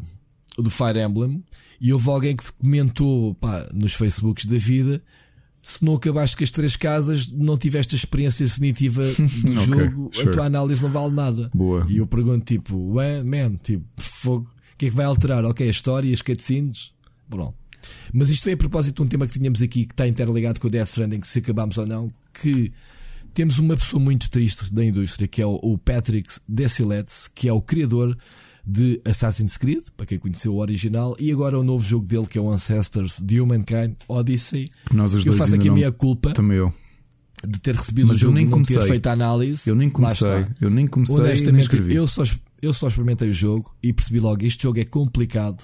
Eu não tenho tempo agora, vou metê-lo para a prateleira e talvez, lá está, se puder, voltar atrás. Mas não vou escrever nada sobre o jogo. O que ele se queixa é que foi que a maior parte dos jornalistas que recebeu o jogo mal jogaram no jogo, mal tocaram no jogo e além de terem escrito que o jogo não prestava, porque lá está, não passaram, não passaram aquele choque de, de diferença, mas está, mais outro jogo original uh, da evolução dos macacos, para quem não sabe, quem não conheceu o jogo. E o jogo está com uma média do Metacritic de 64, que ele diz que está frustrado porque não está habituado. Claro que o homem que vem de um Assassin's Creed, médias de 90, 80 e tais, vem receber uma nota. Mas ele não está chateado pela nota. Oh Rui, mas quando ironicamente um Assassin's Creed, até é daqueles, se calhar tu, tu sabes exatamente o que é que vai ser o jogo, em 10 horas sabes exatamente o que é que é o jogo. A história não te vai surpreender num ponto que tu vais ficar de queixo caído. Ninguém vai inventar mecânicas à 15 hora que tu não estavas à espera. Que é uma coisa que o Death Stranding te faz constantemente. Está-te sempre a dar estruturas novas, mecânicas novas. Tudo relacionado com o mesmo tema, mas eu, por exemplo. O que ele está aqui a dizer é que. Pronto, ele, ele continua o discurso. Ele pronto, diz logo que o pessoal estava à espera que a equipa dele de 35 pessoas, como estúdio indie, tivesse os mesmos valores de produção que o Assassin's Creed. Ele está a, comprar diretamente. Está assim porque ele apanhou reviews em que os supostos pseudo-reviewers, jornalistas, inventaram features que o jogo não tem. Opa, isso daí é que é a cena mais frustrante. Tipo, mano, o gajo está aqui a dizer que o jogo tem isto e está mal feito quando o jogo nem sequer tem isso. Como, como é que tu fazes isso? Como é que... Não sei, man. Eu não sei. Eu não sei. Ele diz que não, ele não divulgou nomes para, para não estar a ofender ninguém, mas ele diz que. Acho que ele deu o exemplo que o que é que estava mal feito. Eu fartei-me de rir. Um, ele estava-me a dizer que o que estava mal feito era andar a cavalo. Ou seja, um jogo de macacos. Como é que era? Uh, just like there is no fire and you cannot ride horses in our game. But some reviewers said it wasn't that great when you ride horses. Ou seja, o gajo diz que não usa, não tem fogo no jogo. Ok? Uh, e não pode andar a cavalos. E houve pessoal que disseram que, que andar a cavalo não era assim, não estava tão fixe. Opa, tu se visses um. Se esta merda fosse em Portugal e tu conhecesses o jornalista em questão, pronto, que fosses investigar. Epá, isto também é fácil. Se ele diz que Ravalos a gente faz uma, uma pesquisa muito rápida, Ancestors, Horses, uh, uh, horses né? Uh, e vemos se alguma review aparece. Opa, muito, é claro que agora aparece-me aqui notícia em todo lado. Pois em todo lado de, sobre a notícia em questão dos Rider Horses. É pá, mas esta malta que esteja a ouvir o podcast, pesquise qual é que é a review ou o desafio. Olha, oferecemos para a semana um jogo a quem nos puser nas redes sociais links de reviews que disseram que o Ancestors Não, e o Mankind melhor ainda. Espera, Rui. Melhor ainda. Pessoal, este é o primeiro. Uh, tu disseste que querias oferecer. Já me, é, já, este é o primeiro Uh, podcast que nós gravamos depois do aniversário do Rubber Chicken, fez 8 anos na quarta-feira passada, e temos estado a oferecer jogos, oferecemos durante o Rubber Talks e tínhamos prometido que durante o Split Chicken íamos oferecer alguns jogos. E para vos dizer que o Rui está sempre a queixar-se que isto são jogos da, da treta, para não oferecer jogos da treta, e nós vamos oferecer um jogo de PlayStation 4. Ok? Da treta ou bom? Um jogo saído este ano, lançado este ano. Este ano 2020 ou 2019? 2019. Porque as pessoas podem estar a ver este podcast já em janeiro. Não, estamos a falar em 2019. O Rubber fez 8 anos, dia 30 de outubro de 2019. Ok? E. Ou seja, qual é que é o desafio? Rápido. O desafio lá. é exatamente este desafio que o Rui acabou de dizer, que okay. é. Uh, a primeira pessoa que nos consiga contactar em alguma das nossas redes ou pelo Anchor e nos diga qual é que é o. Quais foram os quais reviews, foram os qual reviews, foi review? Ou qual foi o review que o, que o, que o autor do Ancestors de Humankind Odyssey uh, referiu Acusou. que inventou uhum. futures que não existem no jogo e usar fogo. Usar fogo. Nós vamos oferecer uma cópia do Days Gone para PS4.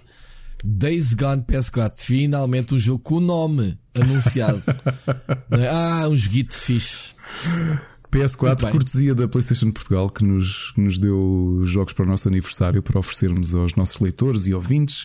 E portanto, Days Gone, uma cópia física à primeira pessoa que nos contactar nas redes ou através do Anchor e nos diga e nos traga a prova desse artigo do do que, o, que aqui o, o, autor fala. Se for, se essa review em questão for uma review portuguesa de um outlet conhecido, leva um segundo jogo oferecido por mim, mas esse é o segredo.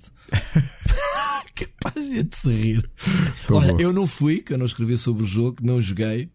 Faz parte das minhas regras. Eh, eu, pronto, olha, eu tenho poucas regras no meu trabalho que é só analisar jogos que joguei o máximo possível. Não vou dizer que acabei todos os jogos, porque isso é, é estar a mentir e não minto. Eu acho que não deve ter sido ninguém em Portugal. Sabes porquê? Porque poucos são os meios que escrevem sobre jogos que não são promovidos pelas distribuidoras em Portugal. E este tem que se pedir lá fora. Sim, verdade. Verdade. Muito bem. Olha, então acho que não há muito a acrescentar sobre esta questão. Era mais uma curiosidade para ligar aqui a, a quem joga e quem não joga jogos, aquela velha questão de se é para acabar ou não é. Eu defendo que não é preciso acabar o jogo. Acredito que as pessoas tenham que ter o senso comum de interiorizar as mecânicas, perceberem o, para onde é que o jogo te vai eh, dirigir e se realmente há potencial ou não para o jogo isso modificante. Este é o caso do Dance Stranding. Ou se o jogo não vai passar daquilo. Por exemplo, o Mad Max, quem joga o início, vai acabar o jogo a fazer exatamente o mesmo que o início. Portanto, quem jogou 10 horas ou 65 horas, no meu ver, vai ter a mesma experiência. É a mesma cena que Assassin's Creed. Eu, eu já joguei, não joguei todos, joguei alguns, epá, e tu rapidamente já, já te sim, mostraram o leque sim. todo, tudo o que tens para fazer. Sim, sim. Depois vais, vais, pronto, isto vais não estamos a querer incentivar as pessoas a jogarem 5 horas e fazerem críticas. Não façam isso, malta. Divirtam-se acima de tudo, porque se vocês estiverem a divertir, nem que seja um jogo mau, mas a divertirem-se a, a, trabalhar o jogo, isso vai se refletir depois no texto que vocês vão escrever. Uhum. Uh, percebem? Isto é uma dica de borla para os pessoal que entra novo nesta indústria de uma prenda do, do Rui Parreira. jornalismo. Divirtam-se. Se vocês não se tiverem divertido do jogo e pensam, opá, por exemplo, eu, houve um jogo que eu disse que não ia fazer a review porque não era a minha cena. Não, qual é que foi o jogo? Foi recente. Já não me lembro qual é que foi. Em que eu disse. Ah, foi o dos robôs da Nintendo. O da Switch. O dos mechas. Pá, joguei algumas horas ao jogo. Senti que o jogo não ia passar daquilo e depois confirmaram que o jogo é repetitivo até ao fim. Podia ter escrito uma review da minha experiência, mas eu disse: pá, eu estou biased porque detesto este ambiente, detesto mechs. E eu adoro. A review vai, vai ser negativa porque se vai refletir exatamente o meu gosto pessoal. E então eu preferi, não, não vou escrever vou-me abstrair. Desculpem lá, mas não, não consigo. Mas joguei umas boas horas. Se calhar joguei mais do que algumas pessoas jogaram o Death Stranding e fizeram review. Uf! Drop mic. Tuxé! Putz! Enfim, isto é lá para fora, obviamente, as bocas. Vamos lá.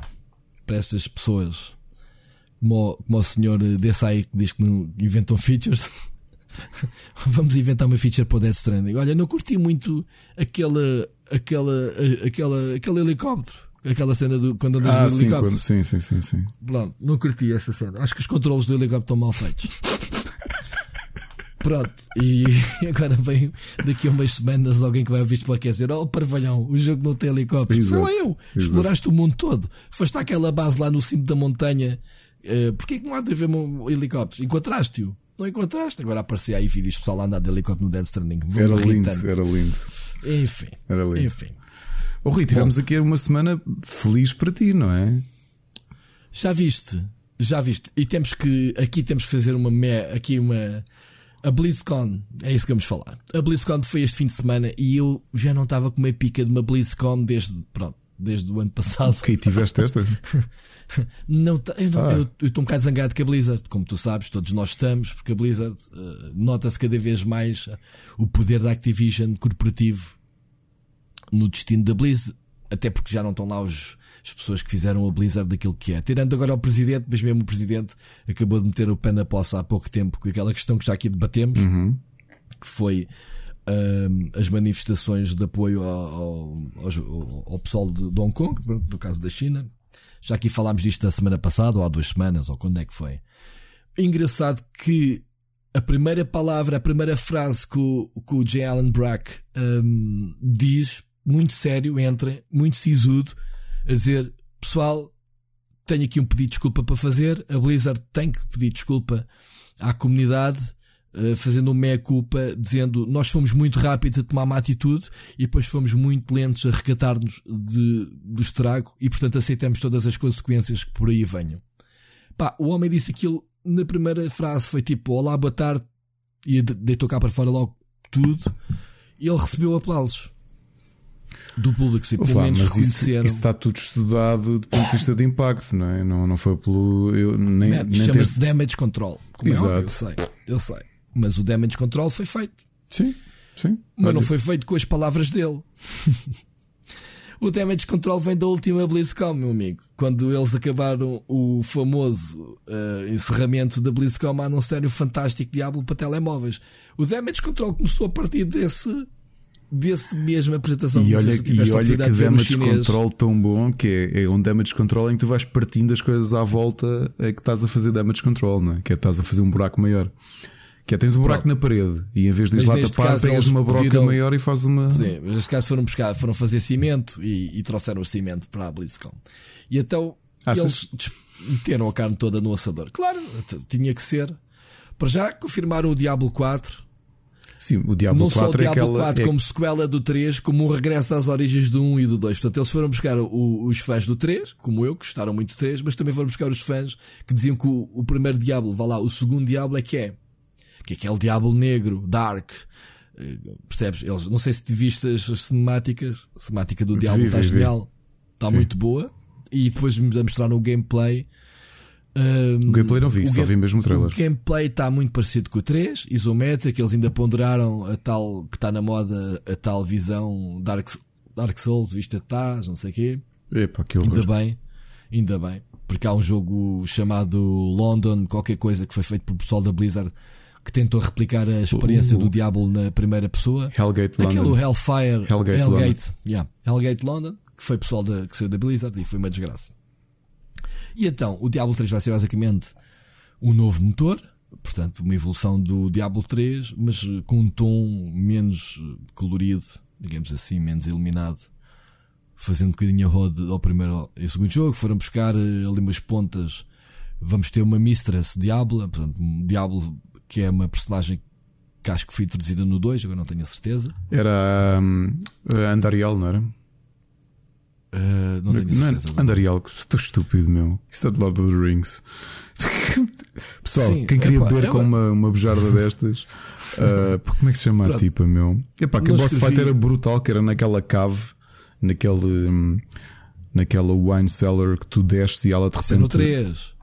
No 2. Isso é do 3. Andoriel. Tens uma fight. Tens é uma fight com a mãe não? da miúda numa cave. No 3. Ah. Que ela até depois transforma, uh, uh, transforma a miúda também. Não sei Bem, não interessa, não vamos dar spoiler. Não interessa. Desculpa, não me engana nada. É Andariel, sim senhor. Andariel. Não sei se é. Quem é que é? Não sei se é ela que vai entrar neste Diablo 4, mas ela era. A Andariel era aquela She-Demon que tu lutavas com no, no Diablo 2. Não te lembras? Epá, eu joguei montes de vezes o Diablo 2. Mas, Epá, aliás, eu, antes, quando eu, saiu eu, o Diablo 3, eu estive a jogar o Diablo 2 dois meses antes. Ah, pronto, mas eu gostei muito mais do primeiro do que do segundo. Eu o segundo não gostei tanto do Diablo, confesso. Na altura, atenção. Hum, não me lembro do nome, não interessa, também para aqui agora. Eh, interessa é que o Diablo 4 é uma realidade. Obviamente que, que foi dito que nem sequer está dentro do Blizzard Time, portanto, eles não fazem ideia de quando é que o jogo está pronto. Lá está, Damage Control. Tínhamos que anunciar qualquer coisa do Diablo 4 para nos recatarmos do ano passado. Sim, Aqui sim. está ele. Pronto, e foi mesmo isso. Vai ser PC, PlayStation 4, Xbox e simultâneo, que é uma novidade, porque os outros foi sido primeiro para PC. Eu acredito que já não saem um, para este, já sai para a PS5 e já sai para Xbox, whatever. Oficialmente é PS4. Ou seja, sim. por um lado está a dizer que é para o ano o jogo. Este jogo pode ser perfeitamente um cross-generation. É provável. Aconteceu isso com, com o Diablo 3 também. Uh, então, aliás, o Rui, eu, tirando assim o Diablo 4, isto para quem. Deixa-me só completar. O Diablo 4 vai ter outra promessa que no 3 foi prometido e não cumprida, que é o PVP. Ou seja, muito importante dizer que vai haver hubs tipo hubs multiplayer diferentes, porque tu, tu, no Diablo 3 tens que vir aos menus e fazeres um search no menu. Este vai ter hubs como o Destiny, estás a ver? Sítios onde vai haver. Olha como o Ghost Recon, agora o novo. Tens acampamentos que são hubs PVP eh, em que vês lá o pessoal eh, nas lojas a comprar merdas e não sei o quê. E acho que este é o que vai, vai ter também essa mecânica. Podes criar grupos e isso. E, e podes ir para a arena de combate lutar PVP, segundo as promessas dele. Vamos ver. Tirando isso, o que é que tu queres falar? É que eles anunciaram um jogo para qualquer série. Diz-me um jogo da Blizzard que eu digo-te sim, tens sequela. Ah, desculpa, é, é a Lilith. A Lilith. Lilith oh, é a vilã, que por acaso é a mãe da Andariel. Ok.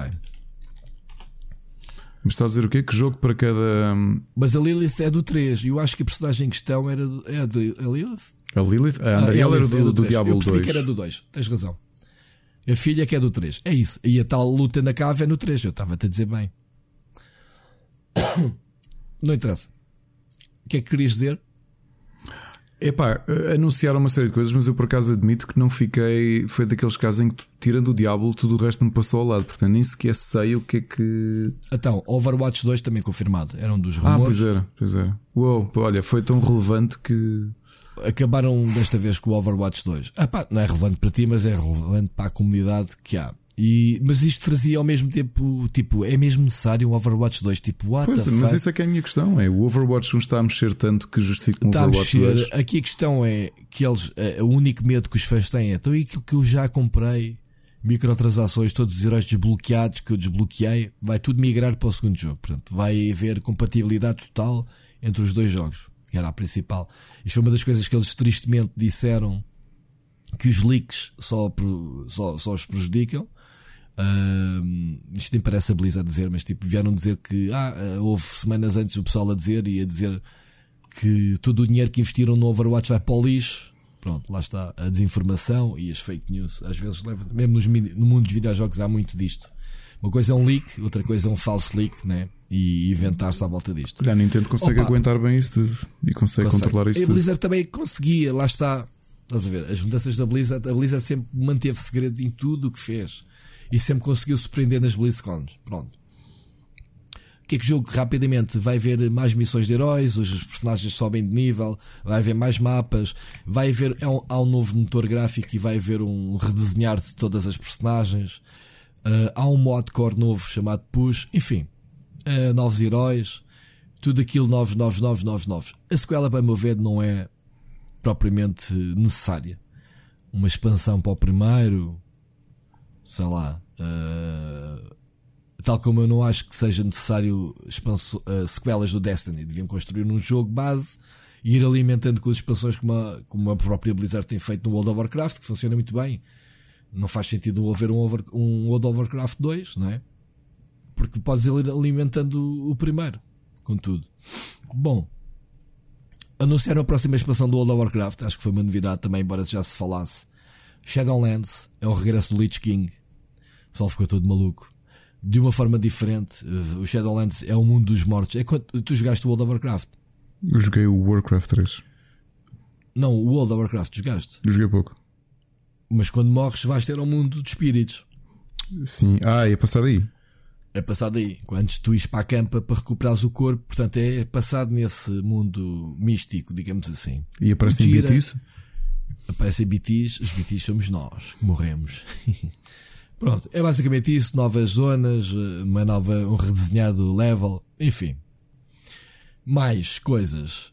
StarCraft 2 não há novidades, pronto, falou-se só no DeepMind, mas o StarCraft 2 está morto há muito tempo, né? Uma coisa curiosa é a Blizzard Arcade que eles anunciaram. Eu não percebi se aquilo era uma cena que foi feita para o evento, para o pessoal que lá está, se é uma cena que eles vão lançar, com jogos clássicos como o Rock and Roll Racing, o Blackthorn, que é um grande jogão, uhum. e o Lost Vikings. Eu não percebi se isto vai ser uma espécie de coletânea Blizzard Arcade, se vai ser um serviço arcade dentro do StarCraft 2, que o StarCraft 2 tem, tem o arcade, onde eles fazem jogos, não é? Muitos jogos, tipo mods para o StarCraft 2, que não têm nada a ver com o jogo e que são ali metidos, e eu não percebi se estes jogos foram lá metidos assim, dessa forma ou não. Não percebi. De resto, esteja as coisas. Então temos eh, Diablo 4, uh, Overwatch é, 2, é, World of Warcraft. É, são mesmo dentro do, do, StarCraft, do StarCraft, StarCraft 2. Os é jogos. mesmo dentro do StarCraft é. 2. Pronto, bem parecia é. que era qualquer coisa assim. Uh, e o Hearthstone também vai receber uma nova expansão dedicada a dragões. Com o novo, vais-te rir, com o novo modo de jogo chamado Battlegrounds que é Autochess. Autochess para o Hearthstone. Ah? Ok? oito jogadores, tu que agora és especialista em autochess. Okay. Oito jogadores vão ali bater cartas na mesa até serem eliminando os outros. As mecânicas são diferentes, vê os trailers. Ah, mas tu disseste autos. Okay. Eles não é um bocado tarde no. A Blizzard tem chegado tarde a tudo. A Blizzard do que inovou em termos de, de jogos, dá-lhe ao toque. Dá-lhe o toque. O único jogo que lhes correu mal num género, como já aqui falámos, foi o Heroes of the Storm que está morto e eles provaram nesta BlizzCon que o jogo está morto. Apresentaram apenas uma personagem para o jogo. De resto, mais nada. Isso, está, isso está, no patamar da Bethesda a anunciar coisas para o, para Fallout Elder Scrolls Online uh, yeah. e para Fallout 76. O, o Hearthstone é um jogo que está muito vivo, né? continua a bombar nos esportes e isso. Um, pronto, decidiram. E já está disponível. Quem comprar a expansão nova que se chama Descent of Dragons já pode entrar no AutoChess Battlegrounds e depois sai acho que dia 12 aberta a toda a gente. Uh, beta, tu que és especialista, experimenta para a semana. Uhum. Se gostas de Hearthstone, não sei. Eu, eu gostei muito do início. Gosto, uh, gosto. Epá, lá está, eu joguei muito Hearthstone e depois parei um tempo. E quando voltei, notei que é um jogo eh, que se tornou muito. Pá, tu tinhas mesmo de investir para conseguir acompanhar as expansões e eu já estava completamente desatualizado. Hum. E pá, e decidi largar. Só uma curiosidade, já. Só, só que é uma parte. Hum? Eu estive presente na Revolução Mundial do Hearthstone. Sabes onde? Uh, não. Na PAX East. Ok. Tão bom. Tão bom. E entrevistei os seus criadores. Ah, tinha que dizer isso, não era? É, para o, shot. É para o shot. shot. É para o shot, caralho. Olha, já existe. Já, já lançaram data ou não para o Warcraft 3 Reforged? Uh, sim. Desculpa, eu estou a ficar. Eu espero chegar ao fim deste podcast este vai ser curtinho, este vai ser curtinho, este episódio, pessoal, vai ser curtinho. Uh, Hoje não falamos de Celine esta semana. Tem, tem, vindo a ficar pior a minha voz. Eu noto que estou a fazer mais esforço a falar. Eu espero que vocês não notem esta voz de bagaço depois na gravação. Falaram do Warcraft 3 Reforged a dizer que uh, a beta foi expandida a mais jogadores, inclusivamente, obviamente, quem tem o bilhete virtual da BlizzCon. E vai ser aberta a mais jogadores. Quando? Não sei. Mas deve estar uh, para breve. Eles, quando fazem este movimento que é de beta fechada para beta aberta, se memória não me falta do Hearthstone e do Diablo 3, foi 3 meses, 4 meses mais ou menos. Ah, então já não chega este ano? Não, este ano não. Então, mas StarCraft 1 já foi este ano, não foi? O remake? Ah, não sei. Eu já começo a ter. Eu não tenho certeza. A memória já me começa a traiçoar. Yeah. Epá, mas no geral foi uma BlizzCon muito fixe porque houve coisas para mostrar. Queres tu ter mais excitação de um jogo ou outro? Se a Blizzard não diz nada, também não te vai dizer nada com os anúncios. Portanto, não há novos IPs, mas sequelas de todos os IPs que a gente tanto adora. Ah pá, eu estou mortinho para jogar o Diablo 4, desculpem lá. Eu também. Estou mais ansioso para o Diablo 4 que a próxima expansão do WoW. Atenção, porque o WoW para mim, ou jogo hardcore ou não jogo. Para ir lá fazer as quests da, da história, fiz isso porque tinha que fazer review ao jogo, na, na altura que recebi, ou na altura até fiz lives e não, tava, não fiz review, mas. Ou então é para jogar a série e para fazer raids uh, e Mythic. Pronto, e como não estou para isso e como não tenho tempo, obviamente, não estou tão excitado com a expansão do WoW, e, mas fico muito feliz que 15 anos depois a Blizzard não baixa a guarda, continua a alimentar o jogo, continua a manter a cena da mensalidade, significa que, pá, que o incoming que lhe está está bem, eles ainda nem sequer. Bem, um dia que, aqui falando à parte, um dia que a Blizzard disser, é pá, só já temos 500 subscritores, vamos tornar isto free to play. Tu tens dúvidas que eles voltam a encher aquela porcaria até, até arrebentar as costuras? Acredito. Isso foi a cartada que eles ainda não colocaram na mesa, que isso é aquele panic button, estás a ver? É, é o Final Fantasy VII da, da PlayStation. 15 anos depois, 15 anos depois, que eles já ganharam o dinheiro que tinham a ganhar com o jogo. Lá está, porque na altura o Project Titan, que deu origem ao Overwatch, era para ser o sucessor, digamos, em termos de MMOs. Uhum. Uh, a passagem do World of Warcraft de velhice, né, dito para o Project Titan. Pode teve que ser adiado, não, não sei se definitivamente. Porque nota-se com esta expansão que hum, a Blizzard já não está com muitas ideias para o World of Warcraft na expansão anterior foi buscar a cena do conflito do primeiro, há duas expansões atrás foi recuperar outra vez o. Hum, ai, como é que se chama? O do Burning Crusade. Uh, estou tão afastado do que já me falta o nome das personagens. Bem bom shot, malta. Uh, e agora vão buscar uh, o Lich King e a Sylvanas como ponto de partida. Portanto, vê-se a Sylvanas no trailer a partir a gente a pensar, ei, a Lich King está de regresso, não, man. É ali a Silvanas a dar-lhe um gandatarião e a partir-lhe o capacete e vês como é que era o, o né? Por baixo daquele capacete, todo envelhecido. Enfim, vai ser o mundo dos mortos. Não há assim muitas ideias. Não sei por onde é que a história vem seguir, mas pronto, eles arranjam sempre maneira de continuar a estender o lore de, de, do universo. Ora bem, vamos passar a um tema que acho que vai ser muito engraçado. E, e, e para isso vamos ter que pedir aqui a ajuda do nosso amigo Sírio. Pode ser?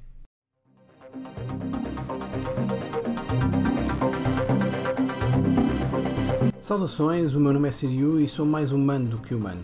Novembro de 2019 é o mês onde se celebra Hideo Kojima, Pokémon e estreias de TV de luxo, mas eu decidi passá-lo a celebrar algo diferente. Este é o único mês das nossas vidas em que podemos afirmar que Blade Runner se passa num presente distópico alternativo.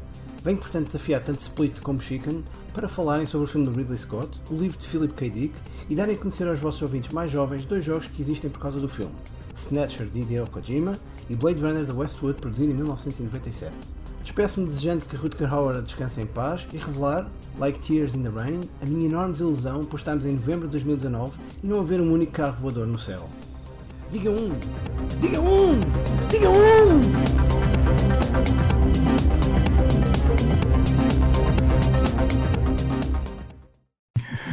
Obrigado, Sírio, mais uma vez pelo teu contributo. Uma curiosidade: o Robert Chicken publicou um artigo na sexta-feira. que eu tive a ler. Yeah. Do André Marrocate sobre um jogo que eu adoro. Não, não é um dos mais importantes da minha vida.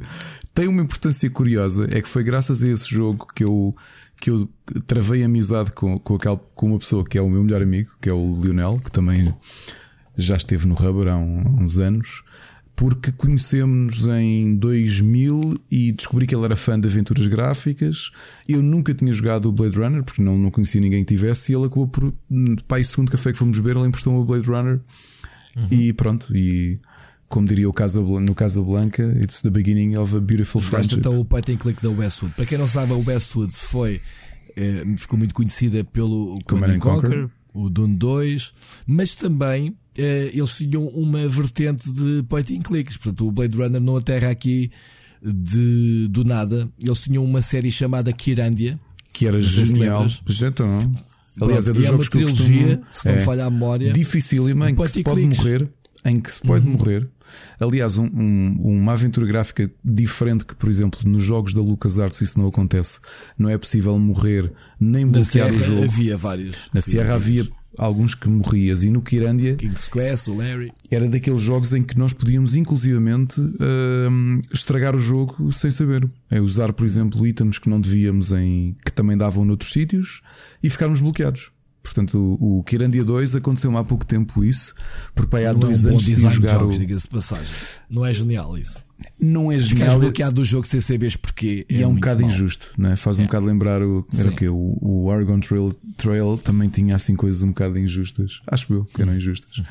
Mas é verdade, o Blade Runner é um, era uma excelente aventura gráfica que tinha múltiplos finais tinhas com mediante as escolhas que fizesses. Exatamente. É, para quem não sabe, o jogo não segue o filme.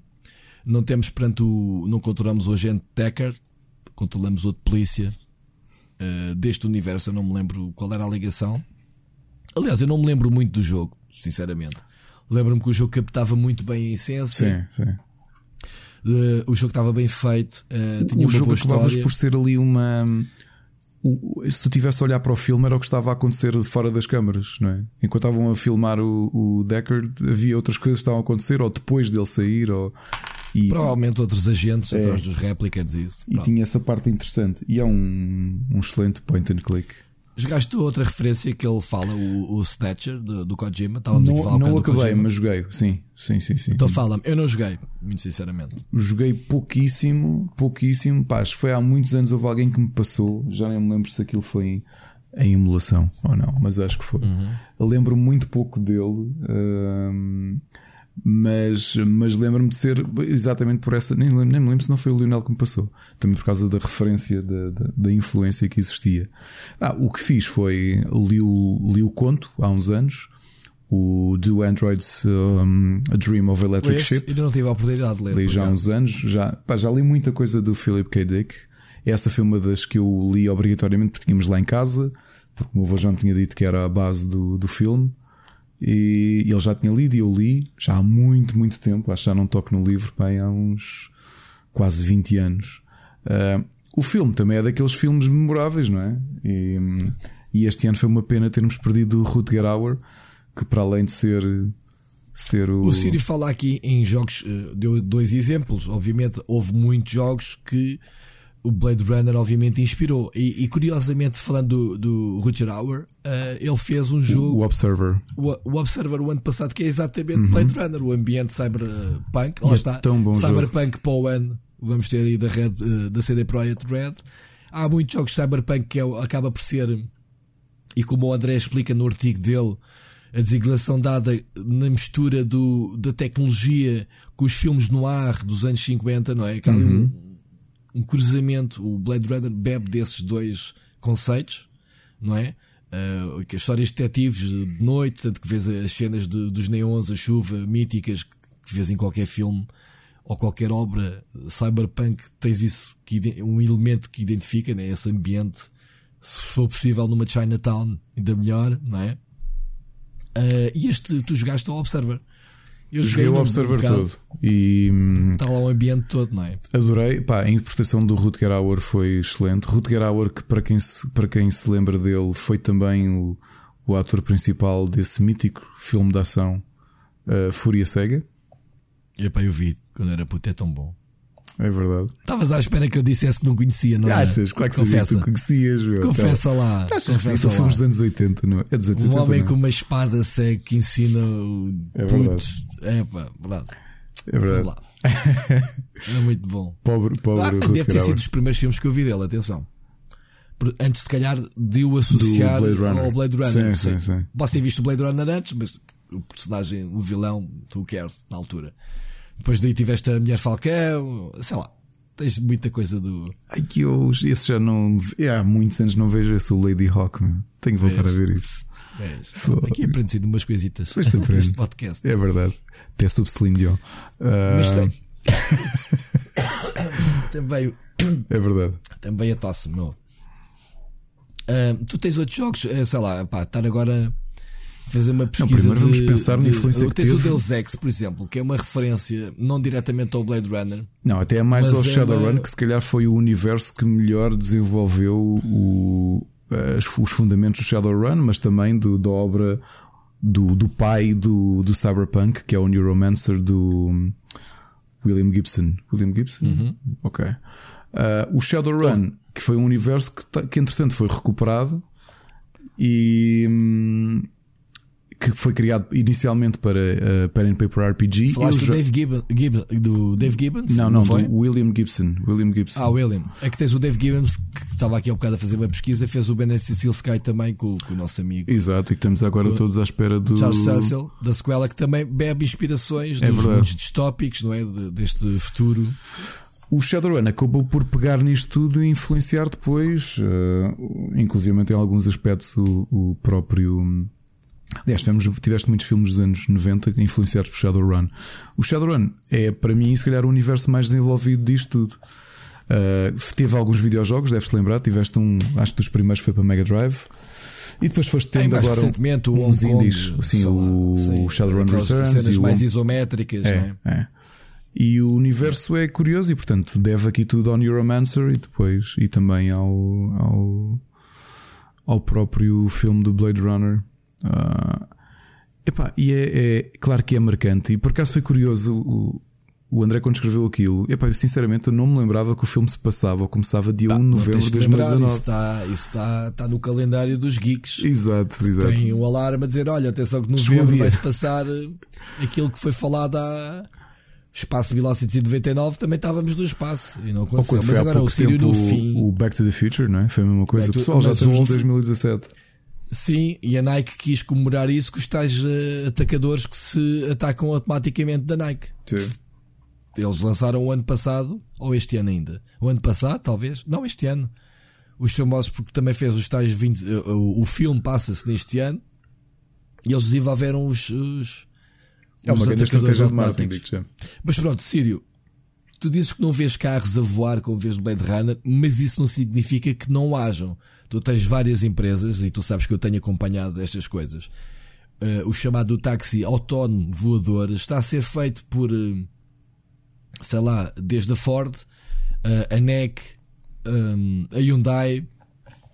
A Hyundai está a contratar pessoal da NASA para fazer a sua divisão de carros voadores. Portanto, isto é uma realidade muito próxima. Não é em 2019, mas pode acontecer em 2022. O que é preciso para isto é o 5G estar a bombar, porque a conectividade destes veículos voadores, como calculas, uh, uh, para os carros autónomos que andam na estrada, mas também para os voadores, é preciso, obviamente, latência zero, é preciso ter aqui uma série de, de, de condições técnicas necessárias. E é o que está a atrasar é o, o, o 5G, vá lá, tornar-se tornar-se normal. Obviamente não estamos a falar de carros como o DeLorean e a Savoia como os do Blade Runner, mas estamos a falar de drones autónomos, estamos a falar de, de viaturas que parecem mais aviões e helicópteros do que outra coisa qualquer, mas são considerados carros, sim. Estou tão ansioso por carros voadores, nem imaginas. Consegues notar é o sarcasmo na minha voz? Eu consigo. Por exemplo, o Larry Page, que é um dos fundadores da, da Google, tem uma empresa que está a fazer táxis voadores chamado Cora. E eles já estão a fazer os voos experimentares, por exemplo, na Nova Zelândia. Deixo só um pensamento de um paranoico como eu. Conduzir, por exemplo, em Portugal ou em Odivelas, que é onde, e Louros, onde conduzo mais, já tem uma série de, de, de variáveis que é em 360 graus a atenção que tens de ter para desviares de, de pessoas. Agora imagina isto do ponto de vista esférico, certo. em que de repente pode vais, vir um idiota. Não, uh... vais, eh, não vais apanhar um brevet, tirar um brevet e conduzir estes carros é suposto serem autónomos, pronto, não vais ter muito para conduzir. E estás muito bem a andar Digo e levas com, levas com um táxi em cima, vindo de cima. Digo eu, aqui há cenas atrás também diziam: Ah, e há cenas a voar, e alguma vez eu vou de da Europa para, para a América sem ser de barco, alguma vez me meto naquelas coisas lá em cima a voar o oceano. E aquilo se cai cá para baixo, como é que é? Mas estás a falar daquela conversa que tivemos a semana passada? Não, estou a falar que a pessoa lá há 100 anos dizia exatamente a mesma coisa. Tipo, alguma vez eu vou andar de avião, essa coisa. Exato. Não é? Ah, é como tudo. É como tudo. Portanto, Sírio, sim, pá, carros voadores, uh, talvez não tão romantizados e tão sci-fi como o Blade Runner, mas a realidade atual já estão a ser testados. Provavelmente já há muita gente a curtir a maluca com, com esses carros e a gente aqui só a imaginá-los. Quem sabe? Portanto, portanto, faça uma pesquisa no Tech para quem quiser. Uh, há muitos artigos que a gente tem escrito sobre drones autónomos, drones para, passageiros, etc, etc. Rui, acho Siga. que vamos conseguir, vamos conseguir não bater as duas horas, não é? Não, uh... não vamos, porque hoje já estou a ficar, já estou é. a, a, aqui com um guindaste a tentar puxar a voz. Eu peço Tens desculpa. sugestões? Esta não semana. tenho muitas sugestões. A única coisa que eu tenho, sugestão que vai ser a análise em breve, é o Call of Duty Modern Warfare. Foi o meu joguinho do fim de semana. Acabei a história. Já joguei várias partidas. Quem me segue no, no Twitter viu uh, uh, as poucas boas jogadas que fiz. Meti lá uns videozinhos, muito giros. Umas skill tricks interessantes que eu nunca tinha feito na minha vida. O jogo está espetacular. Fica já aqui o aviso. Se é melhor que o original, Vão esperar pela análise, não vou spoiler, depois ninguém vai ver a review. O Miguel já te entregou a review do jogo, já agora? Não, Miguel, se estás a ouvir isto. Esse gajo estava a dizer curtir o jogo. O jogo está muito bom. Está muito bom. Portanto, fica só aqui. Por isso. E tu e séries e, e, filmes? séries, epá, eh, acabei de ver o Daybreak, não sei se tu chegaste comprometido a ver. Comecei a ver os primeiros 5 minutos, mas entretanto ainda continuo no Doom Patrol. Mas okay. segui a tua sugestão, já, já fiz aquilo que o Netflix eh, ajuda, que é começa a ver uma série e deixo já ali, que é para depois continuar logo no. Eu, eu só não segui a tua sugestão do Leftovers porque não me disseste em canal é que estava. E HBO. É HBO eu não tenho serviço. Pois. Desculpem lá, neste momento a, a esbiuçar a Amazon Pois, Estou a acabar de ver o, o Redbag, falta-me ver o episódio. Ah, Epá, okay. Tentei foi ver o Dark Crystal na Netflix este fim de semana e só consegui ver um quarto de hora. Eu acho que não é a minha cena. Eu não estava à espera que aquilo fosse exclusivamente Muppet. Olha, pessoal, quem não está, vocês não veem porque isto não é filmado, mas eu acabei de abanar a cabeça em desilusão. E se lhe acabamos o, o podcast daqui, mas de vez. Porquê? Estou a gozar contigo. É, meu, Dark Crystal sempre foi assim. Eu e... sei, só que eu pensei que fosse. Epá, e é genial, meu. Tu olhas para aquilo e. Aquilo está muito bom, mas eu não sei. É, Pronto, não é tua Parece ter bué da lore. E aquelas tem. fações todas, aquela tem, bicharada toda, tem. são bonecos e eu, pá, não sei, eu tenho uma cena e com tu pensaste, tenho de matar gajos no Call of Duty, pá. Call of Duty é tão bom. Já disse que o Call of Duty é muito bom. Já. Então, e, é e mais bom. sugestões? É que eu, por acaso, este, este fim de semana fiz uma coisa que não fazia há muito tempo. Vimos um. Vimos um filme de, dos Oscars, ou seja, deste ano. Uh, Qual é que foi? Eu não tenho visto também. The Favorite, que a Olivia Colman recebeu o Oscar uh, okay. por ele e totalmente merecido. Eu já gostava dela como atriz, a interpretação dela é brilhante. Não é um filme para todos, é um filme de época que retrata o que retrata o início do século XVIII inglês com a rainha Ana, que era uma rainha doente e que tinha ali um a favorita é porque ela tem ali um imbróglio uh, sexual com a, com a Sarah Churchill, que era uma condessa que acabava por gerir o reino no lugar dela, porque ela era assim muito doente, passava muito tempo sozinha, e depois uma Aya, que era uma, uma ex-lady caída em desgraça, que dividia um bocado a atenção e as partes privadas dela uh, para ver qual delas é a favorita. E o filme é muito bom, é muito bem filmado. A interpretação da Oliver Colman. O nome, o nome chama-se favorita porque qual é a parte favorita das partes íntimas da senhora? É, qual das duas ela, são a favorita dela. Epá. Mas isso era, um bom, era uma boa explicação. Era. Okay. A interpretação da um, Olivia Colman é muito boa, mas a Emma Stone e a Rachel Weisz estão muito, muito bem, respectivamente. Portanto, é um filme muito contido, é tudo passado ali no palácio com a Rainha Ana. Isto pode-se dizer ou não que é baseado em factos reais, porque houve um grande bife com a Sarah Churchill quando ela deixou de ser namorada da rainha ou deixou de ser amante. Foi inclusive expulsa da, da corte e hum, banida de Inglaterra. E então ela começou a escrever uma série de coisas em. em Uh, começou a escrever artigos nas redes sociais da altura a explicar que pronto que ela tinha uma relação lésbica com a rainha e que ela estava a ser enganada por outra tipa. E depois escreveu que um porca. livro a explicar que, a coisa toda. Porca. E portanto há muita gente que ainda hoje acredita que, que, mal. que pode até não ter sido verdade, pode ter sido pá, um que foi uma vingança dela, que foi uma vingança dela foi. Agora a veracidade da coisa é que ainda está a ser, está a ser estudada. E assim de conselhos a isso, vimos já o segundo episódio do Watchmen, amanhã dá o terceiro. Ainda não desenvolveu muito. Portanto, e acho que não vai desenvolver, pelos vistos, não é? Uh, ainda estou nesta dúvida do que é que aí vem. Curiosamente, o, acho que foi o Hollywood deu o filme este fim de semana. E eu, bom, ok, quero é ver a série. Vamos ver o que é que. Ah, espera, espera, entretanto, pode ser que ela desenvolva e que. Sabes, eu estou ansioso porque agora novembro e dezembro vai arrebentar tudo. Estava a falar com o Sírio eh, hoje ou ontem sobre isso, que é além das séries que eu ainda tenho para trás para ver nos diversos serviços, para teres a ideia, o, o a série do Karate Kid, como é que se chama? O, o Cobra Kai. O Cobra Kai, ainda não vi a segunda season. ainda não vi a primeira. Estou atrasado. Ainda não vi a terceira season do. Das mulheres do wrestling de Gorgeous. Ah, do Glow. É muito boa. Muito boa. Não vi a terceira season. Uh, epá, além de outras.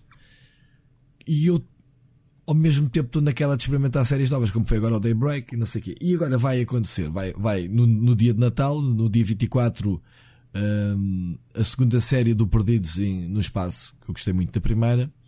Vai estrear o, a outra de ficção científica na, na Amazon, que é um, The Expanse, não sei se tens acompanhado. Não tenho, mas, eh, mas este mês também vais ter. Aliás, vais ter outras. Mas não viste o Expansive? Não vi. Não, e o Mota já escreveu sobre ele e tudo. E eu ainda peraí, não vi. Peraí, vou, vou perguntar outra vez. Já... Não viste o Expansive? Não, não vi o Expanse. É a melhor série de ficção científica. Ok. Lá, dizem especialistas desde o Firefly. Hei de ver, hei de ver.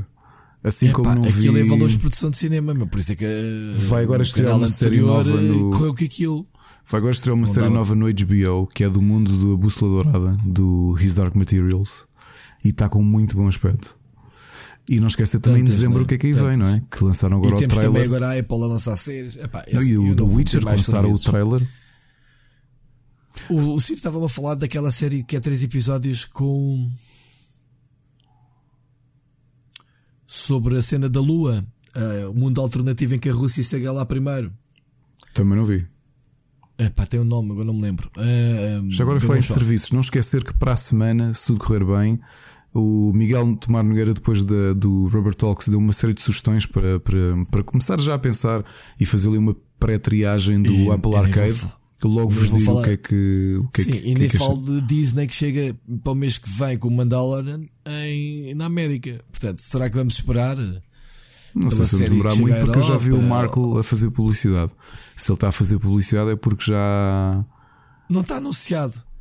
Posso fazer uma confidência. Eu conheço uma pessoa de um estúdio que está a fazer dobragens para português de vários, de vários programas do Disney Plus. Mas ele também não sabe quando é que chega a Portugal. Mas não é este ano. Não? Será para o próximo. Este ano não, este ano é na América. Senão já tinha sido anunciado, mas tu estás em novembro. Pois, Chega este ano quando? Olha... Pode não demorar muito. Epá, mas vais aguentar até janeiro ou fevereiro para veres o Mandalorian, Mandalorian meu? Não sei. Eu não sei, mas a gente tem que instalar uma VPN e, e, e subscrever o serviço. Como se estivesse na América. O... Isto de curiosidade, a primeira pessoa que me falou em Netflix foi o hum, Miguel Tomar Nogueira em 2012, porque ele subscrevia com VPN. Lá espécies, exato. É a única forma. E, é a única forma. Eu já avisei cá em casa que vou subscrever isso. E, pá, e, também é peanuts, pá, pagar 7 ou 8 dólares por mês sim, por luz de séries como o Star Wars, que é só uma de várias que estão aí para chegar, e tu vês aquilo e, e deixas de pagar. Sim, sim. Eu ainda não fiz isso ao Amazon porque lá está, ainda há algumas séries que eu quero ver e vem o Expensive e vem a quarta season do, do Man in High Castle, que também é agora em novembro. Portanto, muita coisa para ver este mês. Mês que para mim, já agora fica aqui, vamos acabar o podcast por aqui. Acho eu, né? Acho que não temos mais nada para, para, para anunciar. Este vai ser um mês muito crítico. Queria pedir já de avanço que vai haver alguma falta de conteúdos nos projetos de jogos onde eu estou envolvido, nomeadamente o canal, no, no Rubber por causa dos dois eventos de videojogos, não é? Portanto, que nos levam não só dois fins de semana, como os outros dois, quinta e sexta. São quatro dias em que eu, pessoalmente, a nível profissional, atenção pelo tech, tenho que lá estar para cobrir as várias cenas de esportes e, e tudo o resto. E portanto, conteúdos este mês são dois fins de semana, são oito dias em 15 dias, portanto, metade dos dias, que eu vou chegar a casa provavelmente e quero é ver a cama à minha frente. Nem me fales nisso. Outro, Outra coisa, já para não dizer que amanhã começa o Web Summit, pronto, são dias de semana, mas da manhã até quinta vai ser correr de um lado para o outro. Esta semana também não é fixe. Sábado, Ricardo, não sei se ainda te lembras, temos um compromisso. Eu, pelo menos, vou estar presente no Pods. Fica já aqui a recomendação. Quem gosta de podcasts, quem gosta aqui do Split Chicken, sábado acontece o Pods, que é o primeiro festival de podcasts, que é uh, no Chiado, Sim, é várias workshops. É, Podem visitar o site oficial que está lá o programa. Uh, eu acho que outra última vez que falámos nisso não tínhamos ouvido o programa, mas já pois lá não. está. Está lá meus workshops que eu quero muito assistir. E acho que é quase tudo o que acontece de fixe é de manhã, porque à tarde vai ser uh, tipo episódios gravados ao vivo e coisas assim. Mas pronto. É, infelizmente é muito pouco provável porque para a semana é já o XL Games World e obviamente. Hum o IndieX com os, com os talents lá dentro também. E, e acho que o fim de semana vai ser para ultimar Por coisas, assim, infelizmente. Pronto, eu vou lá dar um saltinho. Já combino aqui que a família elas vão ver as cenas delas.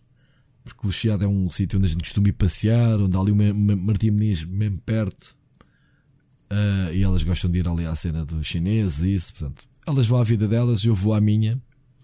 E já, já planeei, digamos assim, o meu sábado. Portanto, quem me quiser procurar, Uh, quem gosta de podcasts assista às coisas, venham ter e a gente logo vê. Aquilo é, não sei dizer ao certo onde é que é, que aquilo vai ser. Depende, vai ser em vários uh, sítios. Vai ser entre a FNAC do Chiado, a Faculdade de Belas Artes, sim. Yeah.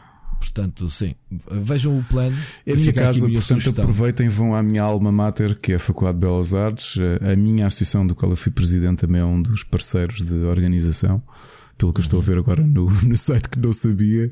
E, e já agora visitem, porque é um edifício histórico do, do século XIII. Foi que foi dar aquele talk, não foi? Não, não foi, não. Não, não. O, porque o, a Faculdade de Belas Artes é um convento do século XIII e das poucas coisas que sobreviveu ao terremoto de 1755. Tem umas okay. paredes com uma largura brutal. Pronto, é um convento do século XIII que aguentou o terremoto. Isto okay. diz tudo. ok. Aproveitem. Muito bem. Mas há uma coisa a acrescentar? Não, tirando as melhoras, espero que a tua voz recupere. Epá, foi hoje, agora de noite, a propósito, eu a dizer-te, epá, não sei, minha voz. Eu fim de semana tive assim meio. meio assim, meio esquisito, mas nada de especial. Hoje trabalhei bem, perfeitamente. Não tenho nada, dor de cabeça, não tenho sintomas de gripe. A minha voz é desapareceu. Já agora. Se é um... frio, mudança de tempo. antes de, de me despedir, quarta-feira o Rubber Talks vai ser um episódio especial dedicado ao IndieX que já anunciou os 50 finalistas. Portanto, não se esqueçam 10 da noite ao vivo no Facebook. Rui, Muito bem, um grande abraço, estaremos. as melhoras, pá.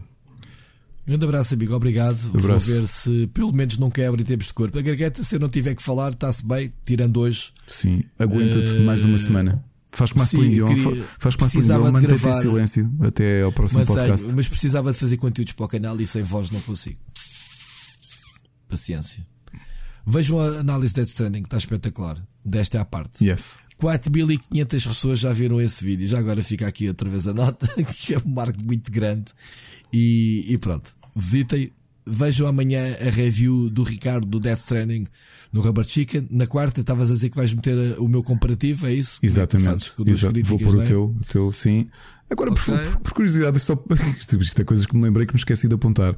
Já agora que saiu no Halloween, vão pesquisar o episódio especial do Mod PlayStation eh, em que eu fui convidado, Ah. o episódio de Medieval. Vão ver e depois digam-nos o que é que acharam. Está muito bom. A presença do Ricardo partiu aquilo tudo. Vejam, agora a sério, não estou a brincar. Está muito bom. Ricardo, um grande abraço, abraço, Rui. e ouvimos para a semana.